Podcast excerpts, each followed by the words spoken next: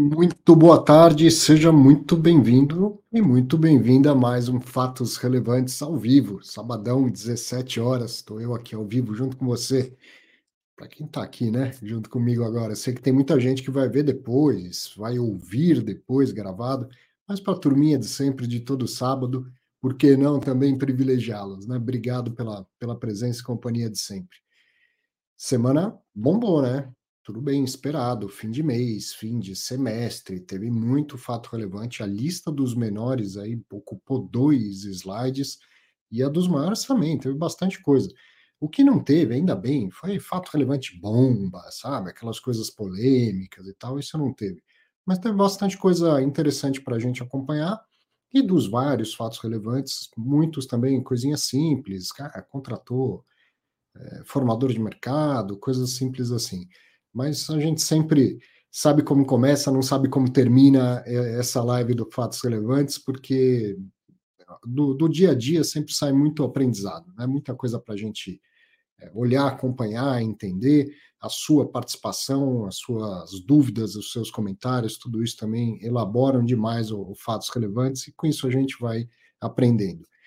A gente começa já já com uma entrevista com Moise Politi, que é o sócio da REC, vai falar do RECT.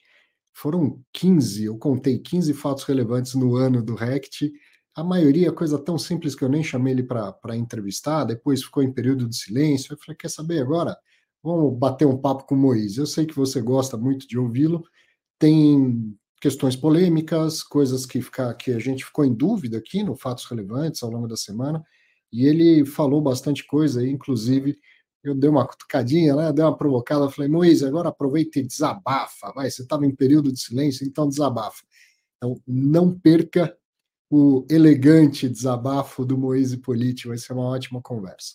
Daqui a pouquinho, não tem fato relevante do RECT, então eu começo por ele, depois que fizer aquela abertura tradicional, te mostrar os fundos com menos de 10 mil cotistas e o que, que vai ter hoje no Fatos Relevantes.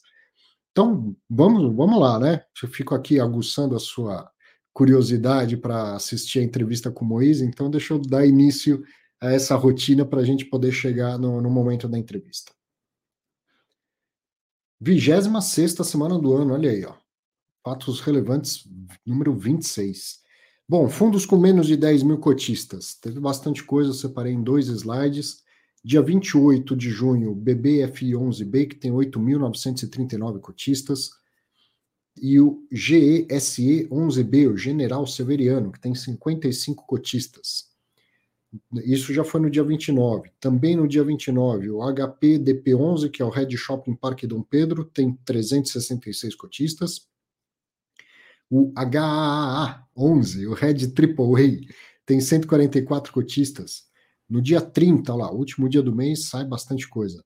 O SADI 11, Santander Papéis Imobiliários CDI, tem 3.603 cotistas.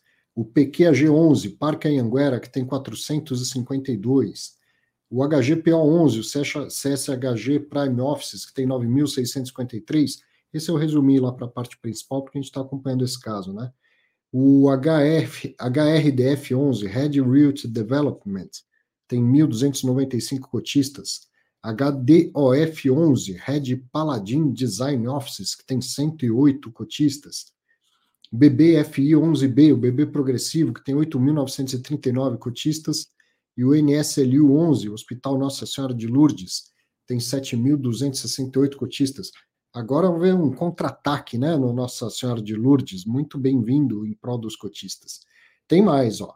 Depois virou o mês, no dia 1 de julho, Teve o BMLC11, que é o BM Brascan Lages Corporativas, que tem 1.429 cotistas. O FIS de 11, que é o São Domingos, que tem 23 cotistas. O Pátria Edifícios Corporativos, PATC 11, 9.464 cotistas. VSHO 11, que é o Votorantim Shopping, com 2.079 cotistas. E o VTVI 11, o Parking Partners, que tem um único cotista. Tá aí, bastante coisa como um todo, dos fundos menores e dos fundos maiores essa semana. Já te mostrei o que, que se passou de uma forma bem rápida e resumida, resumida sobre os menores. Vamos saber dos maiores fundos? O que, que tem hoje no Fatos Relevantes? Tem o RECT, né, entrevista com o gestor, não é fato relevante da semana, mas a gente já vai conferir uma entrevista com ele. Depois tem o RB, RD11, anunciando um rompimento de contrato de locação. O AFHI 11, anunciando mais uma emissão de cotas. O RBVA11, anunciando venda de imóveis. O DEVA11, anunciando emissão de cotas. O HTMX11, anunciando mais uma vez que não vai distribuir rendimentos. O HGRU11, anunciando venda de imóveis. O Pátria Logística, falando da mudança de gestão o BB Progressivo 2, BBPO11, é, reavaliando os imóveis, bastante fundo fez isso, né? Aqueles que fecham no semestre e anunciaram a reavaliação de imóveis. O Habitat HABT11, contratando formador de mercado. GGRC11 tem que propor ação de despejo contra, contra inquilino. Tudo isso você encontra durante a semana também lá no Clube FI. Vou aproveitar para falar do Clube FI aqui, claro. Uh, olha aí que legal, eu faço, é de lá que eu busco, né, os fatos relevantes, sempre, mesmo antes de ser sócio do Clube FI, essa ferramenta eu uso desde 2016, e uh, o Fatos Relevantes eu sempre fiz eh, buscando pelo Clube FI. E olha como você pode fazer lá, tem a, a ferramenta de comunicados, inclusive, aqui eu posso filtrar pelo número de cotistas, que me, que me facilita, e você vê aqui uns coloridinhos, ó, são comentários, eu e outras pessoas, qualquer um pode comentar um fato relevante, um comunicado. Então, ao longo da semana, quer se manter informado, quer entender um fato relevante, quer comentar um fato relevante, vai lá, frequente o Clube FI. Qualquer um pode comentar, no entanto, só os assinantes veem os comentários dos fatos relevantes. Agora tem o fórum lá que qualquer cadastrado pode, pode participar. Outra coisa que eu ia comentar antes de colocar a entrevista com o Moise, ah, sim, o, o Logo no começo, né, eu faço um resuminho na descrição do vídeo e eu fiz a seguinte brincadeira essa semana. Se não tem negócio na Faria Lima, no interior tem negócio de monte, né? Reparou aí, ó, os imóveis de varejo, RBVA vendeu dois e HGRU também vendeu mais dois imóveis. Dois fatos relevantes, acho que os mais elaborados, os mais legais da gente acompanhar essa semana.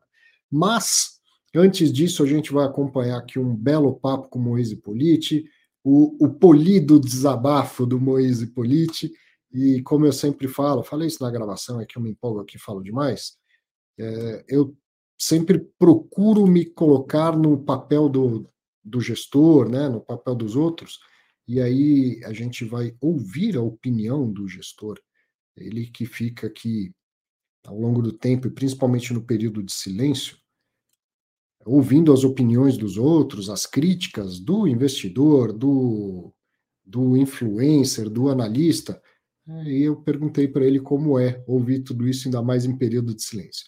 Mas antes ele vai falar dos vários fatos relevantes, do que tem acontecido com o fundo, e eu estou aqui fazendo um resumo desnecessário que você vai acompanhar agora. Moise Politi, fazia tempo que você não participava aqui do, do Fatos Relevantes, mas fato relevante é o que não faltou no Rect, pelo menos esse ano eu contei 15. Entre aqueles de alugar a salinha de 80 metros quadrados, que o pessoal até enche o saco, dá risada, até a oferta pública de cotas, né, que encerrou agora, terminou o período de silêncio. Então, quis aproveitar a oportunidade, bater um papo com você e atualizar um pouco do que está acontecendo no Rect. Obrigado mais uma vez pelo seu tempo. Obrigado, Arthur, obrigado pelo convite. Realmente faz algum tempo que a gente não conversa, né? Teve bastante fato relevante, aluguel de sala pequena, aluguel de laje inteira, uh, e finalmente, depois do período de silêncio, que terminou na sexta-feira à noite, com comunicado de, de, de, de, encerramento da emissão, né? Estamos uh, liberados para falar um pouco mais sobre o fundo. A emissão foi um sucesso, ela acabou captando 20 milhões 700 e pouco, né, mil, então foi um pouco acima do que nós uh, queríamos, o que é muito bom, né, e por força dessa, dessa emissão e da captação desses recursos, o fundo ele fica tranquilo, sem necessidade de recursos adicionais por pelo menos 12 meses, né. Uh, os recursos, uma parte já foi utilizado para pagar em junho uma prestação de aquisição de lajes do edifício Canopus, em Alphaville, e uma parte está reservada para pagar em setembro uh, uma prestação, um pré-pagamento parcial da, da obrigação da aquisição do imóvel da Barra da Tijuca. Né? É, obviamente, o pessoal pergunta, né, com razão, o que, que acontece daqui a 12 meses, quando existirá necessidade de um pagamento adicional. Né? É, a, gestão está trabalhando com três hipóteses. A gente tem uma delas que é, é a mesma que fizemos agora, uma emissão pequena de mais 20 milhões. Né? Uhum. A segunda alternativa é, é negociar uma mudança no cronograma de pagamento. Acho pouco provável que, que a gente faça isso. E a terceira alternativa é vender imóveis, né? Com relação à venda de imóveis, o fundo tem um bilhão de reais de imóveis, uh, dos quais uh, o valor de avaliação de dezembro mostra um certo lucro com relação ao valor de aquisição, né? Obviamente, a avaliação não necessariamente é a realidade, quer dizer, é, uhum. só vale se você vende naquele valor. Uhum. Entretanto, nós temos mantido conversas com alguns interessados uh, na venda uh, e nós podemos tranquilamente vender qualquer ativo do fundo, desde que o valor seja igual ou superior ao valor de avaliação. Né? Então, tem essas três hipóteses. Aquela que nós preferimos seria uma venda de imóvel, porque a gente comprou alavancado, financiado, o imóvel valorizou, né, o que foi uma boa aquisição, e eventualmente pode-se fazer um lucro, que uma parte é distribuída e uma parte fica no caixa para fazer face às prestações dos próximos anos. Né? Aí diminui a alavancagem, põe lucro no bolso, deixa mais, mais redondo, né? Exato. O Arthur, a alavancagem não é muito grande. É, é um bilhão de reais de ativos e 200 de dívida, né?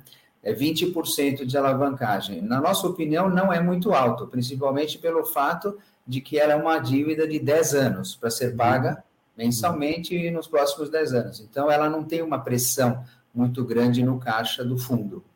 Uhum. Agora, você está falando daqui a um ano a gente faz uma outra pequena. Isso considerando esse cenário financeiro com juro alto, se o juro cai, se, o, se as cotas valorizam, hoje está tá sendo negociado com um desconto muito grande em relação ao patrimonial. Agora, se tivesse uma situação mais normal, negociado ao valor patrimonial, coisa assim, poderia vir uma, uma emissão grande. É, nós tentamos, né, Arthur, em, dois, em 2021, quando a gente começou a antever esse cenário de custo alto da dívida, Uhum. Nós tentamos fazer uma emissão de 200 milhões no uhum. começo de 21, para fazer um hedge, porque a gente não consegue pré-pagar a dívida porque tem algumas multas de pré-pagamento. Entretanto, a nossa ideia, quando a gente uh, propôs fazer uma captação de 200 milhões, foi para fazer face à, à, obrigação. Então, investe em CRI, que é um hedge que a gente chama, para fazer face às obrigações do passivo. Infelizmente, a gente só captou 100 milhões. E esses 100 milhões, eles foram utilizados uh, ao longo do ano passado, até o dia 28 de março deste ano, foram utilizados para fazer um hedge. Uh, mas nós desfizemos o hedge porque nós tivemos uma oportunidade que, na nossa visão, era imperdível, que era comprar as três lajes do Cidade Matarazzo. Né? Uhum. Por que a gente considerou imperdível? Porque o RED, ele rende mais ou menos IPCA mais 7,5. Uh, ah, o cap rate dessa aquisição, que a partir do momento que foi pago já começou a render aluguéis, é 8,5% ao ano. Então, o cap rate é maior do que o cupom da dívida. Uhum. E uh, existe um ganho potencial nesse ativo, porque ele foi avaliado em 31 mil reais o metro quadrado e o fundo pagou 24 mil com os custos de TBI e tudo mais. Então, você tem mais ou menos 7 mil reais é, sobre 2.400 metros quadrados, que é quase 17 milhões, de potencial lucro. Né? Então, você troca um hedge de 7,5 por um cap rate de 8,5 e, adicionalmente a isso, você tem uma reserva de valor, se for vendido algum dia, de 17 milhões de reais. Então a decisão era no-brainer, como a gente fala em inglês, quer dizer, não tinha o que pensar muito. Fiz, uhum. Fizemos, tá. Agora, obviamente, a gente tem uma situação na qual, obviamente, o pessoal critica, ah, era para fazer hedge, o cara comprativo tal, né? Uhum. Mas a compra foi maravilhosa. E agora, uh, se a gente vender ativo, maravilhoso, a estratégia deu certo. Fez o hedge, desfez, comprou ativo, vendeu ativo, fez lucro, volta a fazer o hedge, né? Então, não é tão, não é assim tão ruim, ou talvez seja muito bom. 17 Sim. milhões é dois reais por cota, por cota de lucro caixa se acontecer nesse imóvel e os outros também têm algum lucro acumulado. Eu sei que eu estou me estendendo, mas é que a gente não se fala faz muito tempo. Aproveita. Tem algum imóvel mais direcionado para venda ou o portfólio todo tá? Não, gente, nós somos agnósticos, quer dizer, o imóvel ele só tem valor uh, de acordo com a sua capacidade de produzir renda. Essa é a nossa uhum. filosofia. Né? Então, uh, enquanto está produzindo renda, está excelente tal, e todos os ativos produzindo renda ou ganho de capital estão à venda. Né? Então, nós somos agnósticos. Se tem alguém que quer comprar Santos, a gente vende Santos. Se, a gente, né, se tem alguém que quer comprar uh, Brasília, vende Brasília. Né? O portfólio é um portfólio de qualidade muito boa dos, dos imóveis. A qualidade consultiva é A até AAA. E eles têm inquilinos bons. Né? O que existe, de fato, é localização geográfica alternativa né, que não é nos grandes centros, tal, é Santos, Barra da Tijuca, é Brasília, Alphaville, né? Mas isso foi uma estratégia pensada. Obviamente a gente não previu a pandemia, mas ela foi pensada por quê? O custo médio contábil dos imóveis está em 9 mil reais por metro quadrado, custo contábil. Né? É, Para você fazer imóveis semelhantes, construir imóveis semelhantes, custa mais ou menos 8 mil reais o metro quadrado sem contar o terreno. Obviamente, custo de reposição não vale nada se o imóvel não vende, tudo bem. Mas, e o, o, o valor equivalente desses imóveis, de acordo com os 57 reais por cota, é 6 mil reais, né?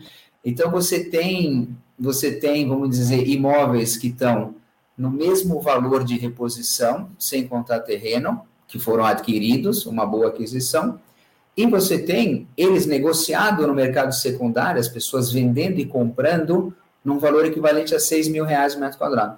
Então a gente acha que o fundo tem condições de, de, de ter uma performance boa daqui para frente.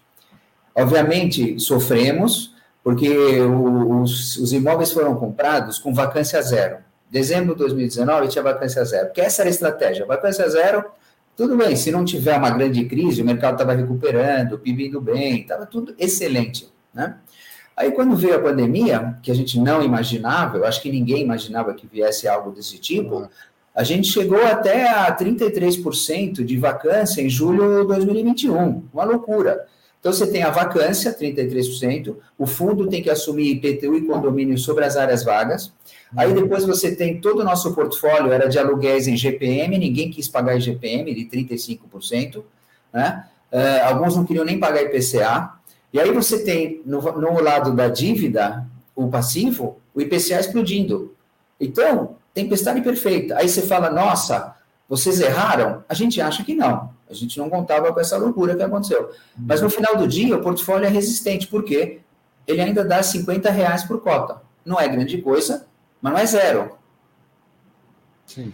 Bom, você compra né, em localizações que não são uh, as principais, evidentemente você dá um belo desconto no preço quando compra, sabendo que quando tudo for bem, ok, né? A, a valorização, a, a, procura por, por espaços, ela vai chegar na, na localização secundária.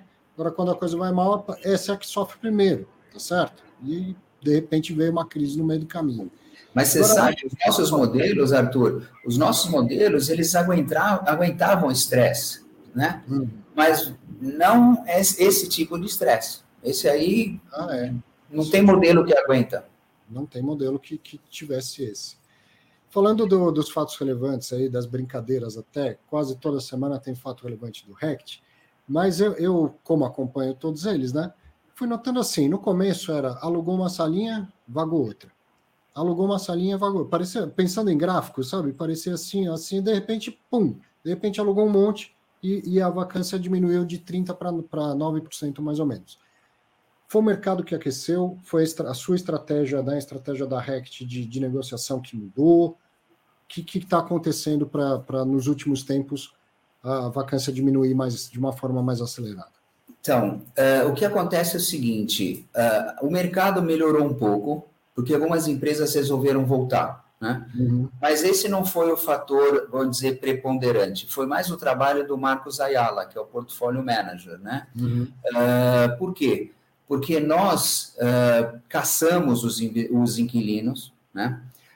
Nós demos condições boas para os inquilinos voltarem aos espaços vagos, né?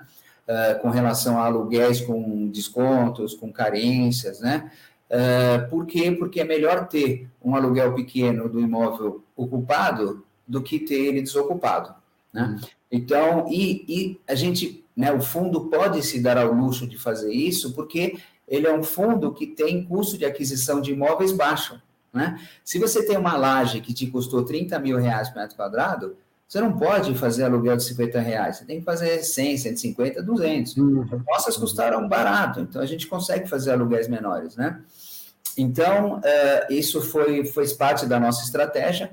Nós fomos muito ágeis em fazer isso. Eu acho que dos nossos colegas aí de lajes corporativas, a gente foi o mais ágil. Né?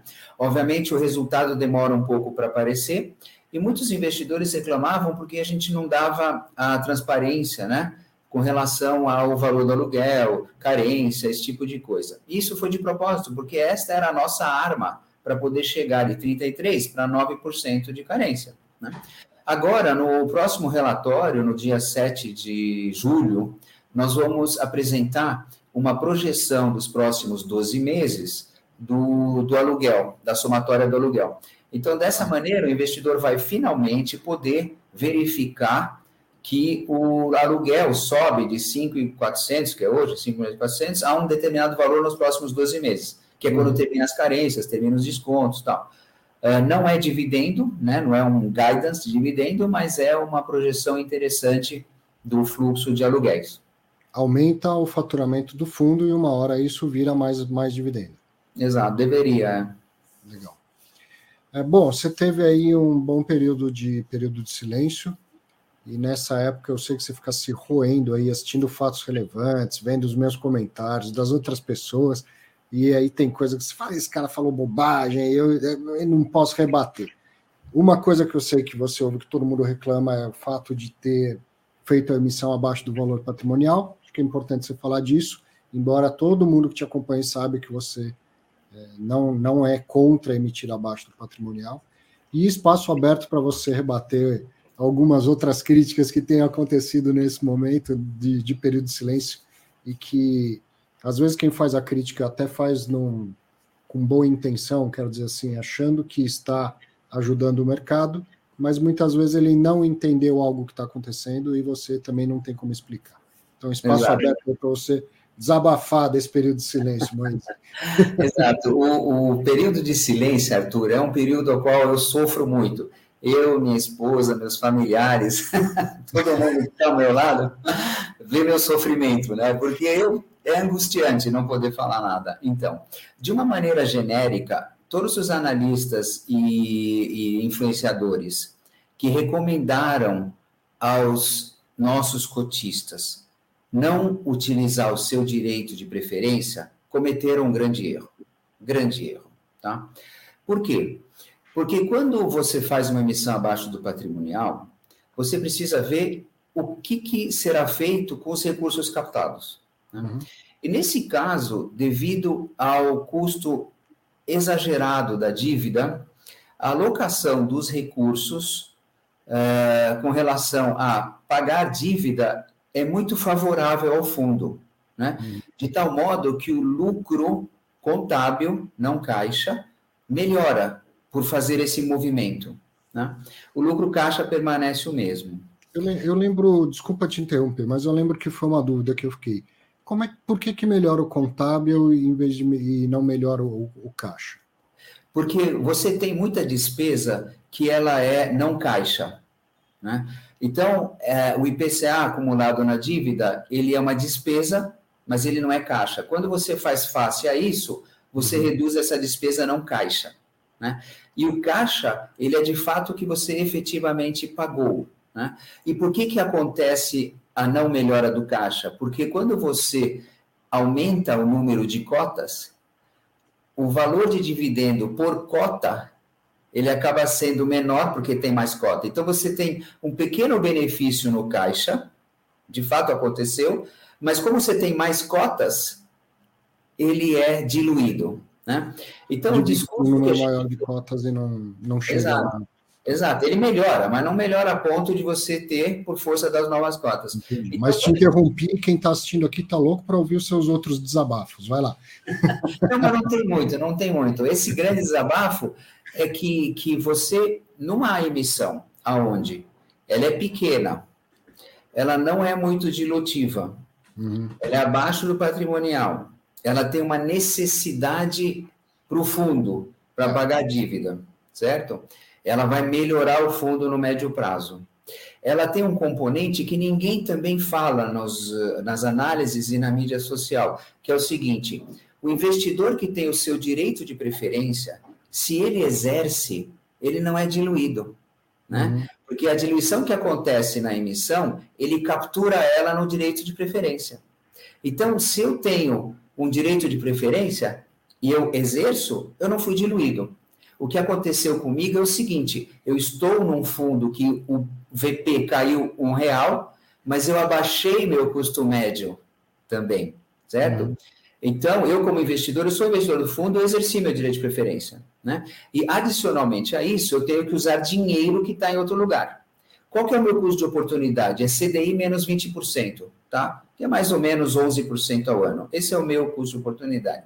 Quando eu entro no fundo a 57, com um dividendo de 50 centavos, eu estou aplicando dinheiro a 10,3% ao ano líquido. Quer dizer, ele se compara ao 11%. Então, o meu custo de oportunidade não mudou muito. E, adicionalmente a isso, eu tenho um potencial de ganho de capital de 57 até 96 que é o patrimonial, né? Então, uma recomendação de não entrar é como se fosse uma birrinha, não entra porque ele faz abaixo patrimonial. Não, se eu sou cotista, a melhor decisão é entrar. Por quê? Porque eu vou ajudar o fundo do qual eu sou cotista. Porque se eu não quero ajudar o fundo, eu vendo e vou embora, né? Ou eu sou e não é filantropia. É tipo comprei uma casa, tenho que passar pagar a prestação dessa casa para não perder a casa, né? Uhum. Então, a recomendação muito óbvia era de capitalizar, de exercer direito de preferência. E a gente fez uma novidade, Arthur, que só nós fizemos. A gente é muito pioneiro nessas coisas. Estou fazendo um pouco de marketing nosso. A gente conseguiu, com a B3, fazer um para cima. É, é uma, a gente foi em dúvida aqui, discutiu com o André Bassi, como assim arredondar para cima e tal. É, a gente conseguiu. Nós falamos com a B3, eles têm sistema para isso. A gente falou com os nossos advogados, falamos com o administrador fiduciário. E o que, que acontece? Numa emissão pequena de 4%, todo e qualquer investidor que tenha abaixo de 25 cotas não ganha direitos de preferência. Então, ele não uhum. consegue fazer o direito de preferência, não consegue fazer sobra, é, montante de nada. Né? Dessa forma, todo investidor independente dele ter 24, 23, se ele tinha uma cota, ele ganhou um direito de preferência de uma cota. Por quê? Porque quando você tem uh, uma cota, 4% é 0,04 cotas. Normalmente, as emissões, o cara te joga para baixo e fica sem direito. Na Sim. nossa, a gente jogou para cima. Então, todo mundo tinha, no mínimo, uma cota. Né? Uh, então, eu acho que foi super pró-cotista essa inovação que a gente fez. Acredito que outros fundos vão fazer igual, porque é maravilhoso isso, né? É, porque tem muito cotista, 1 milhão e 600 mil investidores na B3, muitos têm abaixo de 25 cotas, tem cinco cotas, uma Sim. cota, duas cotas, né? Então, esses ganham um benefício adicional que eles não teriam uh, normalmente. Então, o meu único desabafo, Arthur, é o seguinte: é que a emissão foi super boa para o fundo, ela, né, tem gente que fala assim, ah, a dívida é do gestor. Eu falei, como a dívida é do gestor? A dívida é do fundo, né? O carrego positivo que aconteceu no começo, eu fui ver os primeiros 12 meses, chegou a 1,5 reais por cota de distribuição de dividendo. Quer dizer, por quê? Porque tinha uma alavancagem. Então o negócio subiu até, depois foi para 0,80, 0,60, tal, tudo bem. Mas uh, a dívida é do fundo. E pagar a dívida garante a aquisição do imóvel.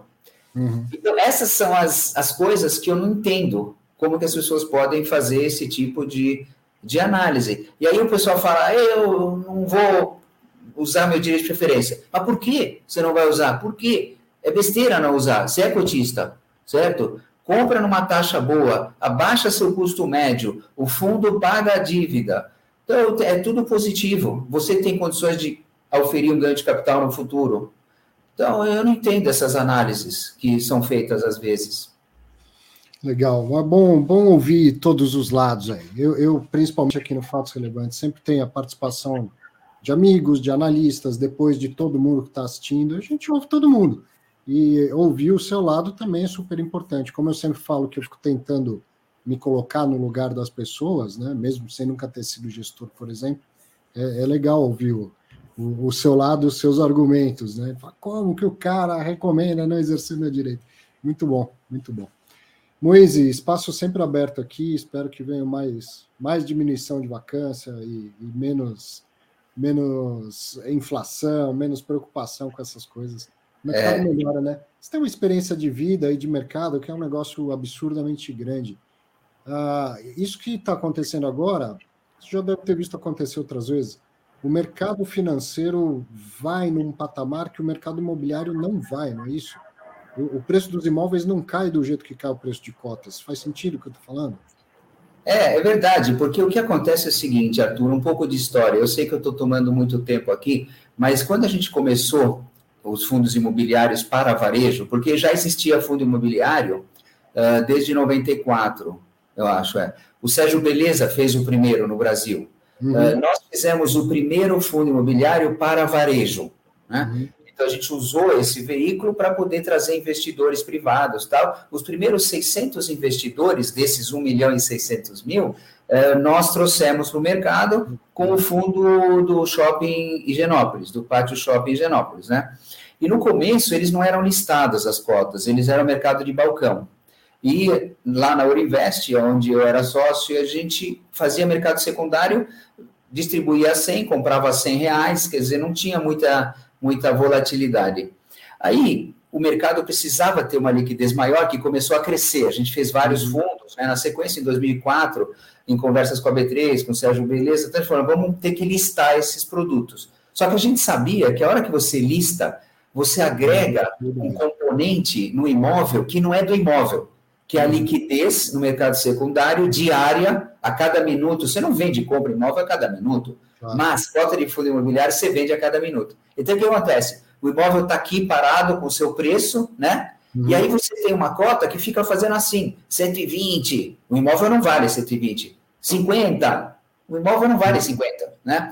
Uh, mas uh, é um, quer dizer, um não é defeito, mas é uma consequência. Vantagens e desvantagens. Tem a liquidez, Exato. tem a transparência de preço e tal, mas Exato. tem um descolamento da realidade aí, né?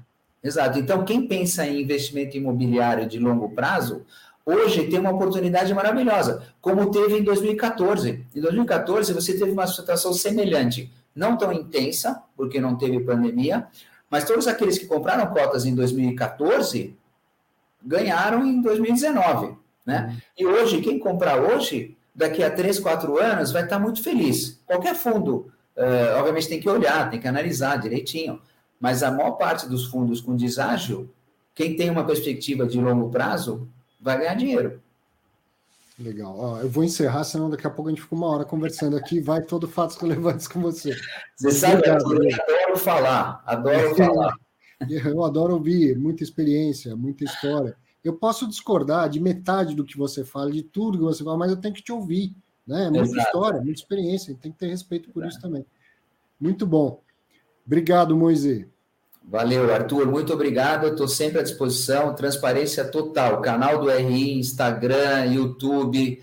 Estamos é, aqui, sempre respondendo com transparência. Legal. Obrigado, um abraço.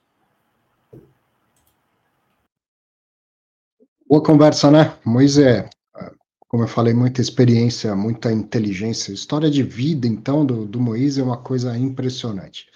Bom, vamos falar de fatos relevantes e seguir aqui com o que aconteceu durante a semana. Seguir não, começaram os fatos relevantes da semana, porque essa conversa veio antes.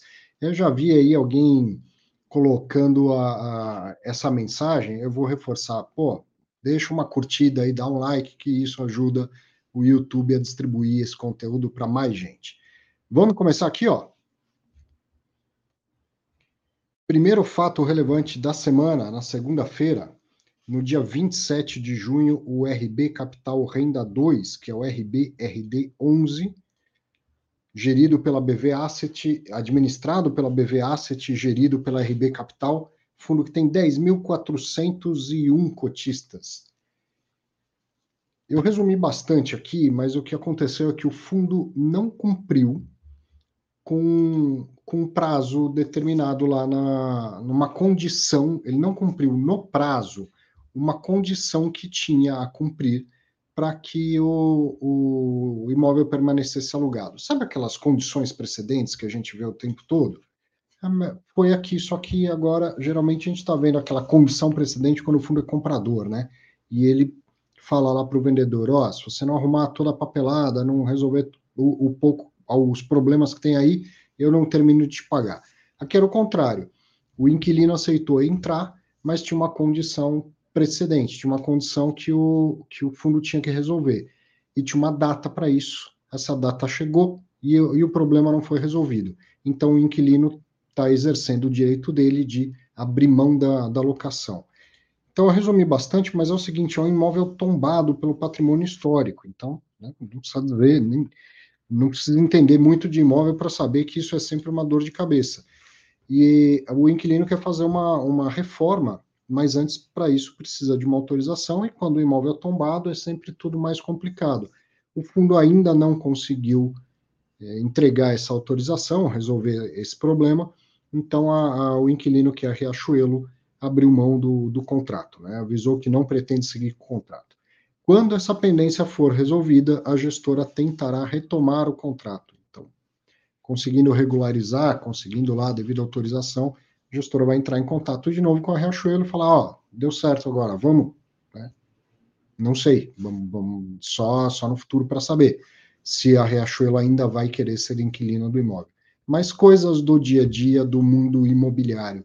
Uma coisa muito legal dessa conversa com o Moise foi ele falar, aquilo eu sempre falo, né? O, o fundo imobiliário é uma parte imóvel, é uma parte financeira, não é nem só uma nem só outra.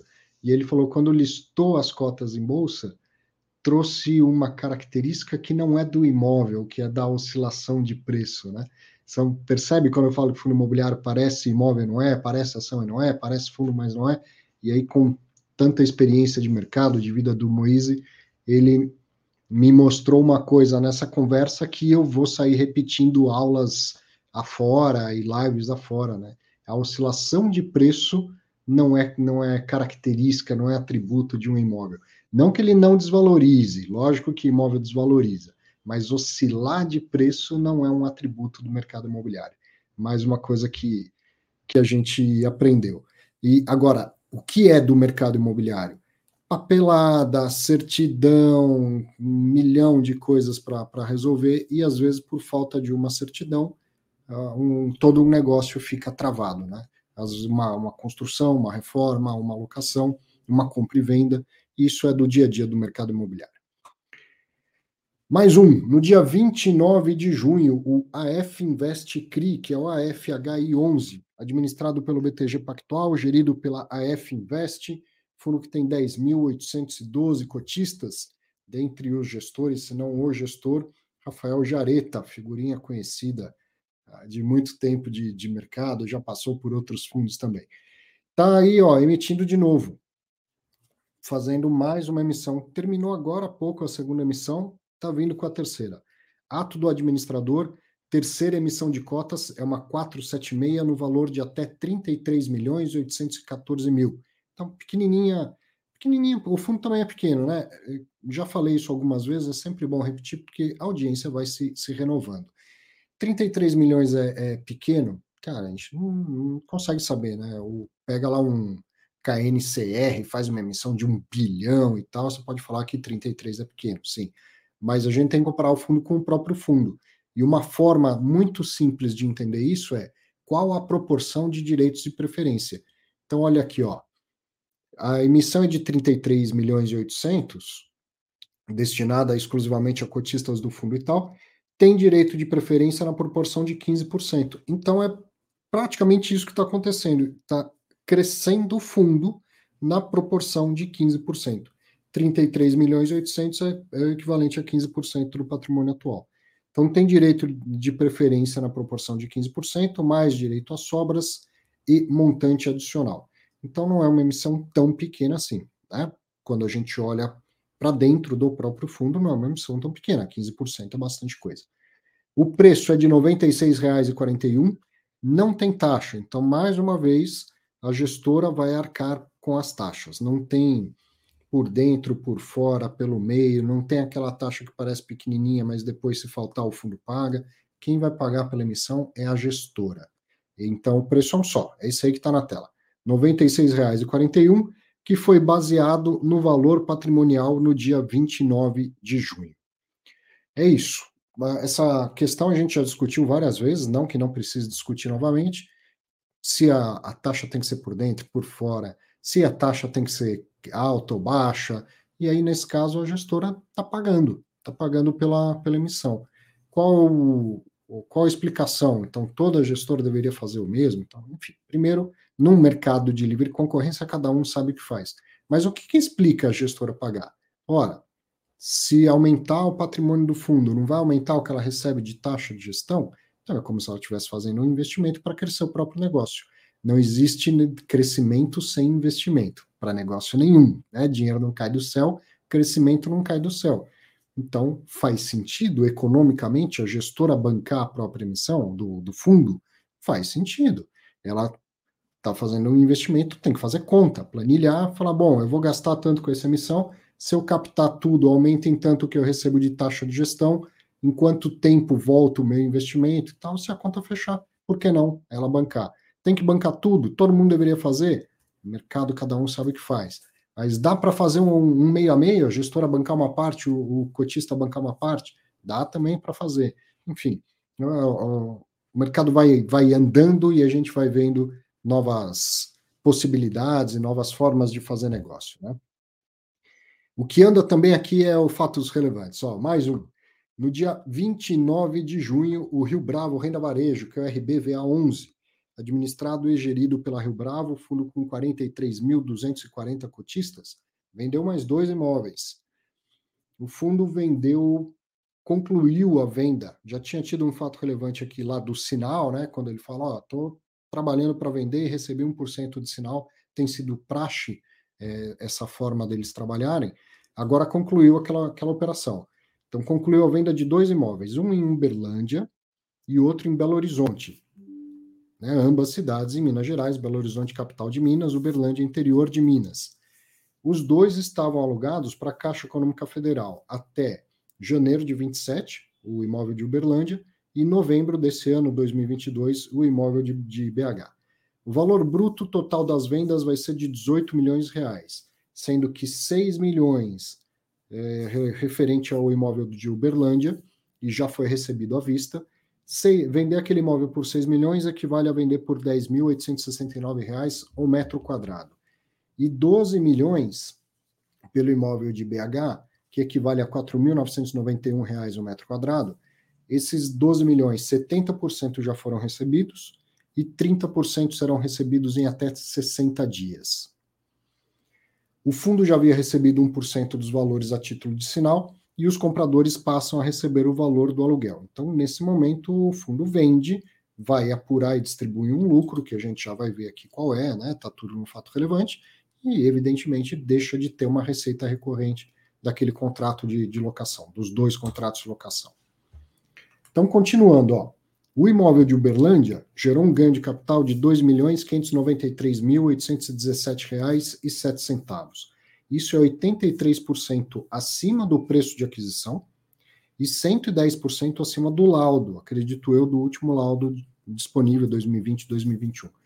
O imóvel de BH vai gerar um ganho de capital, por que está no futuro isso? Porque não recebeu tudo ainda, recebeu 70%, falta receber 30%. Então, considerando que receba tudo direitinho, os 30% que faltam, vai gerar um ganho de capital de R$ 4.593.817,07, sendo que 722 mil no primeiro semestre e 3 milhões 528 mil no segundo semestre. Essa venda é 60% acima do preço de compra lá no passado, né? Isso foi putz, uns 10 anos atrás, e 16% acima do valor de laudo. O ganho de capital total é de 6 milhões 844 mil, o que equivale a 0,59 por cota. Então, isso aqui já está já tá considerando as, consolidando as duas operações e considerando que vai receber os 30% que falta. Dá um ganho de capital de 6 milhões e 844, que equivale a 59 centavos por cada cota, gerando uma TIR, uma taxa interna de retorno, de 22,70% ao ano. Isso no de Uberlândia. E o de Belo Horizonte vai gerar uma TIR de 17,74% ao ano. Aqui vou reforçar, durante a semana, quando saiu o fato relevante, eu fui lá e comentei no Clube FI, como eu falei que, que faço com alguma frequência, e parabenizei a Rio Bravo pela, pelo cuidado com o fato relevante. Além de colocar a TIR, que é uma informação que é super importante colocar, né, para quem conhece, sabe o que é TIR, é o dado que ele quer saber, né? Além de colocar o, a informação da TIR, tinha uma explicação do que é a taxa interna de retorno. Então, parabéns novamente a Rio Bravo pela clareza da, da informação. E o que, que é a tal da taxa interna de retorno, se você não sabe, não se preocupe. Taxa interna de retorno é aqui, ó, quando ela fala que vendeu 60% acima do preço de aquisição, está fazendo uma, uma conta só de preço contra preço. Qual o preço que eu paguei e qual o preço que eu vendi. Mas durante todo este período, o fundo recebeu aluguel. Então, a taxa interna de retorno, ela vai considerar um negativo, o preço que eu paguei, depois positivo, todos os aluguéis que eu recebi. Ah, teve uma reforma no meio do caminho, tá bom? Então coloca aquele valor negativo naquela naquela data exatamente que aconteceu. Todos os outros valores positivos e por fim o valor da venda. Então, considerando todo o fluxo de caixa e ao longo do tempo, você tem que colocar no período correto que aconteceu, então saiu tanto, depois foi entrando, digamos, saiu de uma vez um milhão, depois foi entrando 100 mil reais por mês de aluguel, depois saiu 200 mil de uma reforma, mas voltou a entrar 200 mil, ah, e depois eu vendi por 300 mil. Pega tudo que saiu, tudo que entrou nas respectivas datas, e aí se tem a taxa interna de retorno da, da operação. É a melhor forma de entender o que aconteceu durante esse investimento que dura 10 anos praticamente. Né? A gente precisa conhecer a TIR para poder avaliar a, o, o, retorno total. É como se você, no seu dia a dia, e isso eu chamo muito atenção muitas vezes, você compra cotas por, por 100 reais, sei lá, cinco anos depois, Selic está 13%, essa nhaca toda que a gente está vivenciando na, na, economia, não só no Brasil, no mundo inteiro, aí sua cota está é, 80%, você fala, nossa, estou perdendo 20%. Cara, e os rendimentos que você recebeu mês após mês durante cinco anos. O seu retorno total é aquilo que você recebeu de rendimento, mais a variação do preço da sua cota, que pode ser positiva ou negativa. Tira é igual ao retorno total? Não. Tira é uma conta mais elaborada do que o retorno total, porque ela também considera o, o valor desse, desse dinheiro ao longo do tempo, por isso você tem que escalonar direitinho é, quando que entrou, quando, quando que saiu. Mas são o que eu estou comparando e te chamando atenção é que você não pode olhar só para a variação do preço da cota. Assim como nesse fato relevante, 60% é só variação do preço do imóvel. Mas e tudo que entrou de aluguel, no caso do imóvel, ou tudo que entrou de rendimento, no caso do investidor de fundo imobiliário, isso também tem que ser considerado.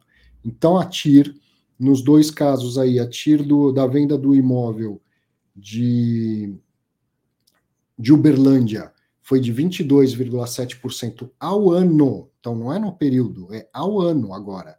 Né? Você calcula a tira anualizada. 22,7% ao ano durante todo esse período de investimento. E o de BH deve gerar, recebendo o que falta, 17,74% ao ano.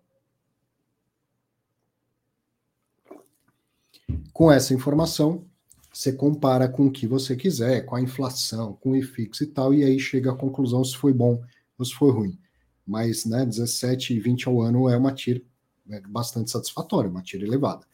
Depois vieram dois gráficos, eu vou mostrar o primeiro, gostei bastante disso também. alienação dos imóveis Uberlândia e Inconfidência. Inconfidência é o que eu estou chamando de BH para ficar mais curto aqui. Em milhões. Olha que legal. Ó. O valor da, da aquisição, depois valor implícito de negociação em bolsa, o laudo de avaliação e o valor da venda. Então, ó, o valor da venda é maior do que o valor da compra e maior do que o valor do laudo de aquisição, como estava em texto até agora há pouco, e eu, eu falei para você. Tá, então essa diferença aqui, ó, se eu traçasse um.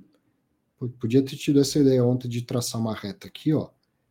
Você vai ver que coincide exatamente com aonde começa a barrinha roxa.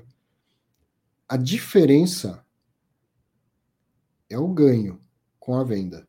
Isso aqui é lucro. 95% tem que ser distribuído, certo? Então, ó, 3,32, ganho de capital realizado no primeiro semestre. Isso aqui já virou rendimento. Quem acompanhou no dia 30, o rendimento do RBVA já foi maior do que vinha sendo, porque uma, pelo menos 95% desse lucro tem que distribuir. Depois tem mais R$ 3,53, que é ganho de capital a ser realizado no segundo semestre e depois consolidando tudo, qual que é o ganho de capital total dessas duas vendas. Vamos continuar. O montante do principal, o valor inicial do investimento da operação, é de cerca de 10 milhões 795 mil e poderá ser utilizado para o pagamento das amortizações do saldo devedor do fundo e para reinvestimento em ativos primários para o varejo. Posso voltar para a imagem anterior aqui, ó. O que é roxo é o valor, é o ganho, é o lucro com a venda.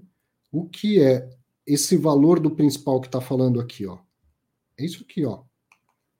Ó, 10.795, que aqui no gráfico está abreviado para 10,80, né? Que seria o mesmo que 10.800 no caso.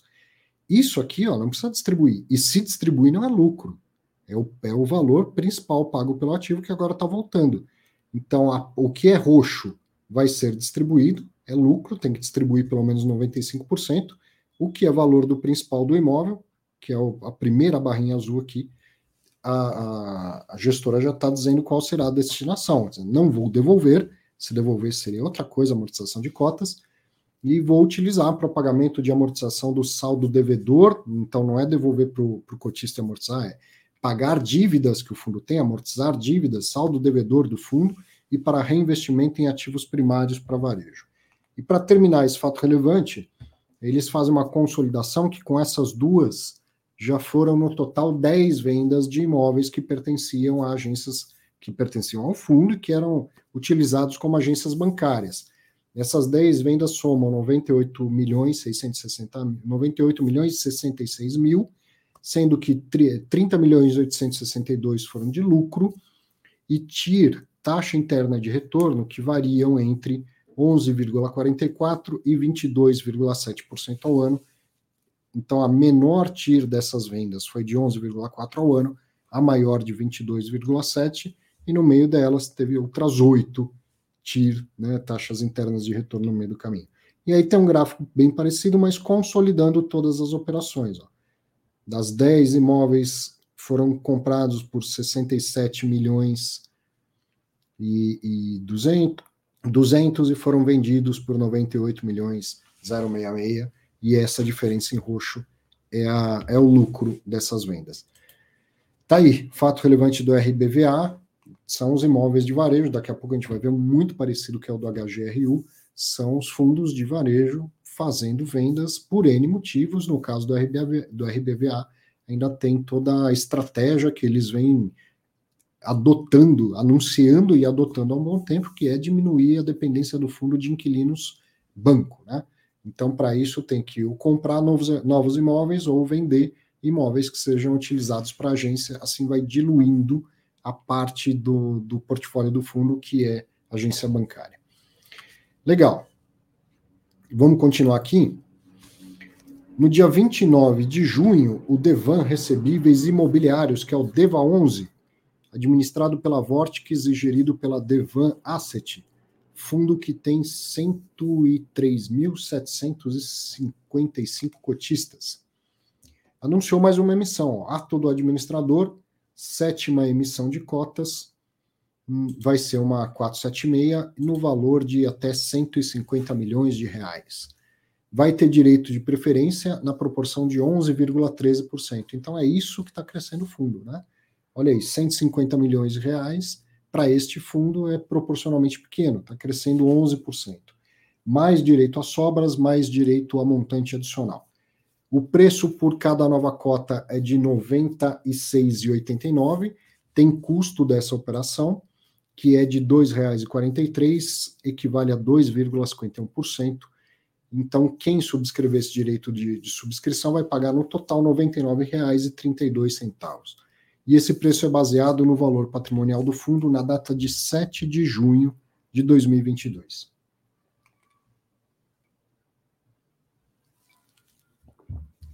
Além das informações, sim, um fato relevante, eu chamei a atenção disso várias vezes. Fato relevante de emissão de cotas tem 12, 13, 15 páginas e eu entrego aqui um baita de um resumo mesmo, um negócio bem sintetizado. E não é não é sempre que tem esse detalhamento que a gente vai ver aqui, ó, que é da destinação dos recursos. Então, o fundo já mostra uma tabela do que, que ela vai fazer com esse dinheiro. vou comprar CRI, né? Evidentemente é um fundo de papel. Quais? Então tem uma tabela aqui falando com assim, o que dá para dar de transparência. É um CRI corporativo, é um multipropriedade, um monte de corporativo, loteamento, multipropriedade. Quanto que paga? IPCA mais 8,5, IPCA mais 12,56, IPCA mais 10, assim por diante. E depois um resumão. A taxa média ponderada dessas alocações aqui é 11,05%. Dá para ver que é tudo indexado pelo IPCA, então IPCA mais 11,05%. E no total dessa tabela, tem 300, 306 milhões. Mas espera lá o fundo quer captar 150 milhões e mostra que quer alocar 300 milhões. O que, que tem de errado nessa conta aí? Não tem nada de errado. É muito comum no caso do, dos fundos de papel, o pipeline, né, assim que o mercado chama essa, essa tabela aí ó, do que, que eu vou fazer, onde eu vou eh, alocar os recursos que eu captar, como esse é um, é um mercado de valores imobiliários, é um negócio rápido. Não, não fica esperando lá o tempo todo para ver se o fundo vai captar o dinheiro ou não. Então, a, dessa tabela aí de, de 300 milhões, boa parte desses negócios, alguns não vão sair do papel, não vão sair da estruturação, outros alguém vai chegar na frente com dinheiro e vai, vai comprar o CRI, né? vai, e não, não vai dar tempo do próprio fundo comprar. Além disso, tem a possibilidade do fundo captar mais do que 150 milhões com um montante adicional. Então é, é muito comum em fundo de papel, na destinação dos recursos já mostra lá uma originação ou um interesse de comprar mais do que ele vai captar se tudo der certo na, na operação, porque isso ao longo do tempo vai desaparecendo uma parte dessas operações mesmo. Então, esse é o, o fato relevante do, do DEVA 11. O próximo aqui, ó, no dia 30 de junho, o CSHG Prime Offices que é o HGPO 11, administrado e gerido pelo Credit Suisse Hedging Grifo, e o fundo agora diminuiu de 10, tinha um pouco mais de 10 mil cotistas, agora tem 9.653 cotistas. Também Curtinho anunciou que durante o mês de junho, a administradora e a CBRE receberam, deram continuidade aos, aos trabalhos para venda dos imóveis, né, os únicos dois imóveis do fundo, e nesse momento existe um grupo restrito de potenciais compradores participando da rodada final de apresentação de propostas, que será concluída em julho. Então, se você por acaso não está acompanhando, esse é um fundo que só tem dois imóveis. Cotistas com mais do que 5% do, das cotas do fundo convocaram a assembleia para aprovar a seguinte proposta: é, a venda dos imóveis se aparecessem compradores interessados em pagar em pelo menos 39 mil reais por metro quadrado. Então a proposta era, primeiro, há interesse em vender os imóveis, há interesse de fazer essa movimentação? Se sim, contratar a CBRE para coordenar toda essa, essa negociação, a coleta de ofertas e, e efetivamente a venda se ela acontecer. e dando para ela quatro meses para receber ofertas do mercado. Depois, então, disso, já teve um fato relevante dizendo que, se não me engano, foram 25 ofertas de aquisição. Aí tem que apurar, tinha uma condição clara lá, pagar pelo menos 39 mil reais no metro quadrado. E esse fato relevante de agora, não diz quantas, mas deixa claro que algumas cumpriram essa condição de pagar pelo menos 39 mil. Então, ó, existe um grupo restrito de potenciais compradores participando da rodada final de apresentação de propostas, que vai ser concluída em julho. Então, logo, logo, a gente vai saber se os imóveis foram mesmo vendidos né, ou não. Na verdade, uma vez que depois dessa rodada final, aí vai ser convocada uma nova assembleia para falar, então, ó, A, B, C estão dispostos a comprar e pagam 39.500, 40 mil metros quadrados, assim por diante, e aí a assembleia é, vota novamente e concorda ou não concorda com a venda. Pelo andar da carruagem, os imóveis provavelmente serão vendidos e, consequentemente, o fundo HGPO11 liquidado na bolsa. Liquidado assim, vai, vai ser encerrado, vai ser um fundo que vai deixar de existir.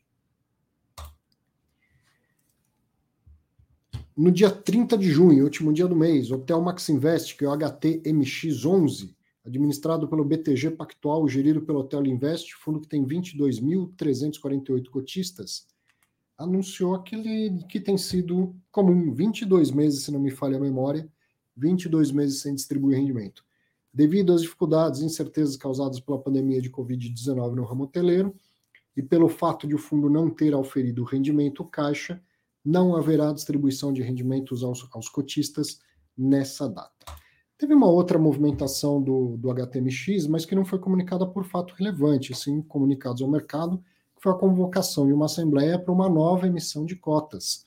Então, esse fundo que nasceu com essa proposta né, de, de comprar imóveis nos momentos difíceis, Moise Politi, que a gente viu na, no começo aqui, entrevista, teve é, participação direta no início do HTMX. Aconteceu antes de ser do BTG, né, antes de ser administrado pelo BTG. E o, o Moise foi, foi um cara que esteve na, na originação desse fundo, que, na, na, criação desse fundo. Então ele nasceu para isso, para comprar numa época que estava o mercado de flat muito ruim, é, muita gente que tinha comprado mal, comprado caro e tal, nasceu para comprar barato dessas pessoas que estavam precisando vender e com a intenção de vender todos os flats. E aí, com isso foi acontecendo, né? Valorizou, começaram a vender com bastante lucro, mas aí não conseguiram vender todos os flats, a gestora da época foi vendida para o BTG, então, mudanças na economia, mudanças na gestão, o fundo não chegou a liquidar todos os imóveis, fez uma nova emissão, depois já começou a vender, e agora uma tentativa de mais uma emissão para compra de, de mais, mais ativos. É a, seria a terceira, não a terceira emissão, que esse fundo já fez várias, mas seria, digamos, a terceira grande onda para baixo, que o fundo tenta é, aproveitar, né, com, se os cotistas aprovarem a emissão. E aí é uma emissão que vem abaixo do valor patrimonial, mas que é para comprar lá unidades que também estão com desconto, ou seja, como se fosse o imóvel abaixo do valor patrimonial, e o, o desconto que o material oficial do BTG mostra, o desconto do imóvel é maior do que o desconto da emissão em relação ao valor patrimonial. Vamos ver. Fundo mais antigo não tem a, a regra de emissão automática, vamos dizer assim, daquele capital autorizado, então isso já passa pelo crivo dos cotistas desde antes da emissão. Vamos ver o que, que vai acontecer. Continuando aqui. Olá, o outro também semelhante da semana. No dia 30 de junho, o CSHG Renda Urbana, que é o HG Rio 11, administrado e gerido pelo CSHG, fundo que tem 165.214 cotistas, vendeu mais dois imóveis, daqueles que estão alocados para as pernambucanas. Dessa vez, duas lojas, uma na cidade de Francisco Beltrão, interior do Paraná, e outra na cidade de Garça, interior de São Paulo. Mas quem é de lá fala Garça e não Garça. Ambas alocadas para a Pernambucanas. Aliás, o pessoal do interior do Paraná também já reparou como o R é um negócio vital nas regionalidades? Ou se fala Garça ou Garça ou Garça, né, como o paulistano fala assim, meio do caminho. O R é uma coisa vital, né, na, nos sotaques aqui do, do nosso português. Então, o, o, fundo vendeu mais duas pernambucanas, uma no interior do Paraná, outra no interior de São Paulo. Vamos ver os resultados, são elevados também. Francisco Beltrão foi vendido por 7 milhões e 800, o que equivale a 5.836 reais por metro quadrado. Tendo recebido 3 milhões e 120 agora, e vai receber mais 25 parcelas mensais de 195 mil reais, corrigidas por CDI. O imóvel foi comprado em 6 de novembro de 2020, né, junto com todos os outros que a Pernambucanas vendeu. O imóvel foi comprado então em 6 de novembro de 2020 por 5.598.255 reais, o que equivale a R$ 4.189,21 por metro quadrado. O valor da venda é 39% superior ao valor investido e 44% acima do último laudo de avaliação e ainda 38% acima do laudo inicial. A taxa interna de retorno dessa operação é de 21,1% ao ano. Agora você já, já entendeu o que é essa taxa de retorno, taxa interna de retorno. Uma coisa seria considerar só o ganho com a venda. O, o fundo pagou 5 milhões 598 mil reais, vendeu por 7 milhões e 800. Então, tá ganhando bastante dinheiro aí, ó pagou 4.189 o metro quadrado e está vendendo por 5.836 o metro quadrado. Ganhou quanto? 39%. Mas o lucro foi só esse? Não. Nesse período, também teve tudo que entrou de aluguel. Então, a taxa interna de retorno ao ano equivale a 21,1%. O lucro é de R$ 2.201.747,14, que equivale a 12 centavos por cada cota, e o comprador agora passa a receber o aluguel, que corresponde a 0,002 por cota. Então, o, o, o fundo faz uma receita extraordinária de 12 centavos por cota e abre mão de uma receita recorrente de 0,002 por cota. Na verdade, foram dois fatos relevantes, né? Eu coloquei tudo junto. E, e os dois saíram no mesmo dia. Depois, então, também no dia 30 de junho, a venda do imóvel na cidade de Garça por 3 milhões 250 mil. Espera aí que eu vou precisar tomar uma água aqui. Falamos primeiro, então, já do imóvel do interior do Paraná. Agora, o segundo fato relevante no mesmo dia foi da venda do imóvel na cidade de Garça. Foi vendido por 3 milhões 250 mil que equivale a R$ 8.695,65 por metro quadrado. Tendo recebido já R$ 1.625, metade né, do valor, e vai receber mais uma parcela igual no dia 25 de julho, sem correção. Então, vai, vai receber duas iguais de R$ 1.625. O imóvel foi comprado na mesma data, 6 de 11 de 2020, por R$ 2.393.879,77, o que equivale a R$ 6.405 por metro quadrado. E vendido, você vê lá na, na linha de cima, por R$ 8.695 metro quadrado. Né? Então, essa diferença aí, ó, o valor da venda é 36% superior ao valor investido, 97% acima do último laudo de avaliação e 86% acima do laudo inicial. A TIR, a taxa interna de retorno, estão considerando esse lucro com a venda mais tudo que tinha sido recebido de aluguel e, eventualmente, mais algum gasto que tenha sido feito ao longo do, do tempo. A TIR é de 26,1% ao ano, também um excelente retorno. O lucro é de R$ 856.120,23, que equivale a 5 centavos por cada cota, e o comprador passa a receber o aluguel que corresponde a 0,001 centavo por cota. Então, de novo, para você entender, o fundo faz um lucro extraordinário, que não é um elogio ao Credit Suisse, embora o Morgato é, é, mereça. Extraordinário é, é que é extraordinário, né? Ele, ele faz um lucro não recorrente de 5 centavos por cota porque vendeu o imóvel e abre mão de um lucro recorrente de 0,01 centavo por cada cota. Que lucro extraordinário é esse? Venda do imóvel. Que lucro é o recorrente que ele deixou de ter? Locação do imóvel. Então foram essas as duas operações de venda da semana do, do HGRU. Mandei mensagem para o Bruno Margato. Bruno, quer, quer comentar? Quer gravar? Ele falou, cara, mais do mesmo. A gente já falou isso várias vezes. Né, várias uh, oportunidades que ele gravou por causa dessas operações, ele falou: a gente está vendendo e vai vender mais. Então agora não tem novidade. Isso é uma política do, do, do CSHG que eu acho muito acertada. Vai para a live, vai participar de live, quando tem coisa nova para contar. Se é só para aparecer, não precisa. Então o Bruno falou: ah, isso aí não tem novidade. Né? Todo mundo já deveria saber, acompanhando os relatórios gerenciais, que o fundo vai continuar vendendo esses imóveis, então não tem necessidade de, de explicar nada.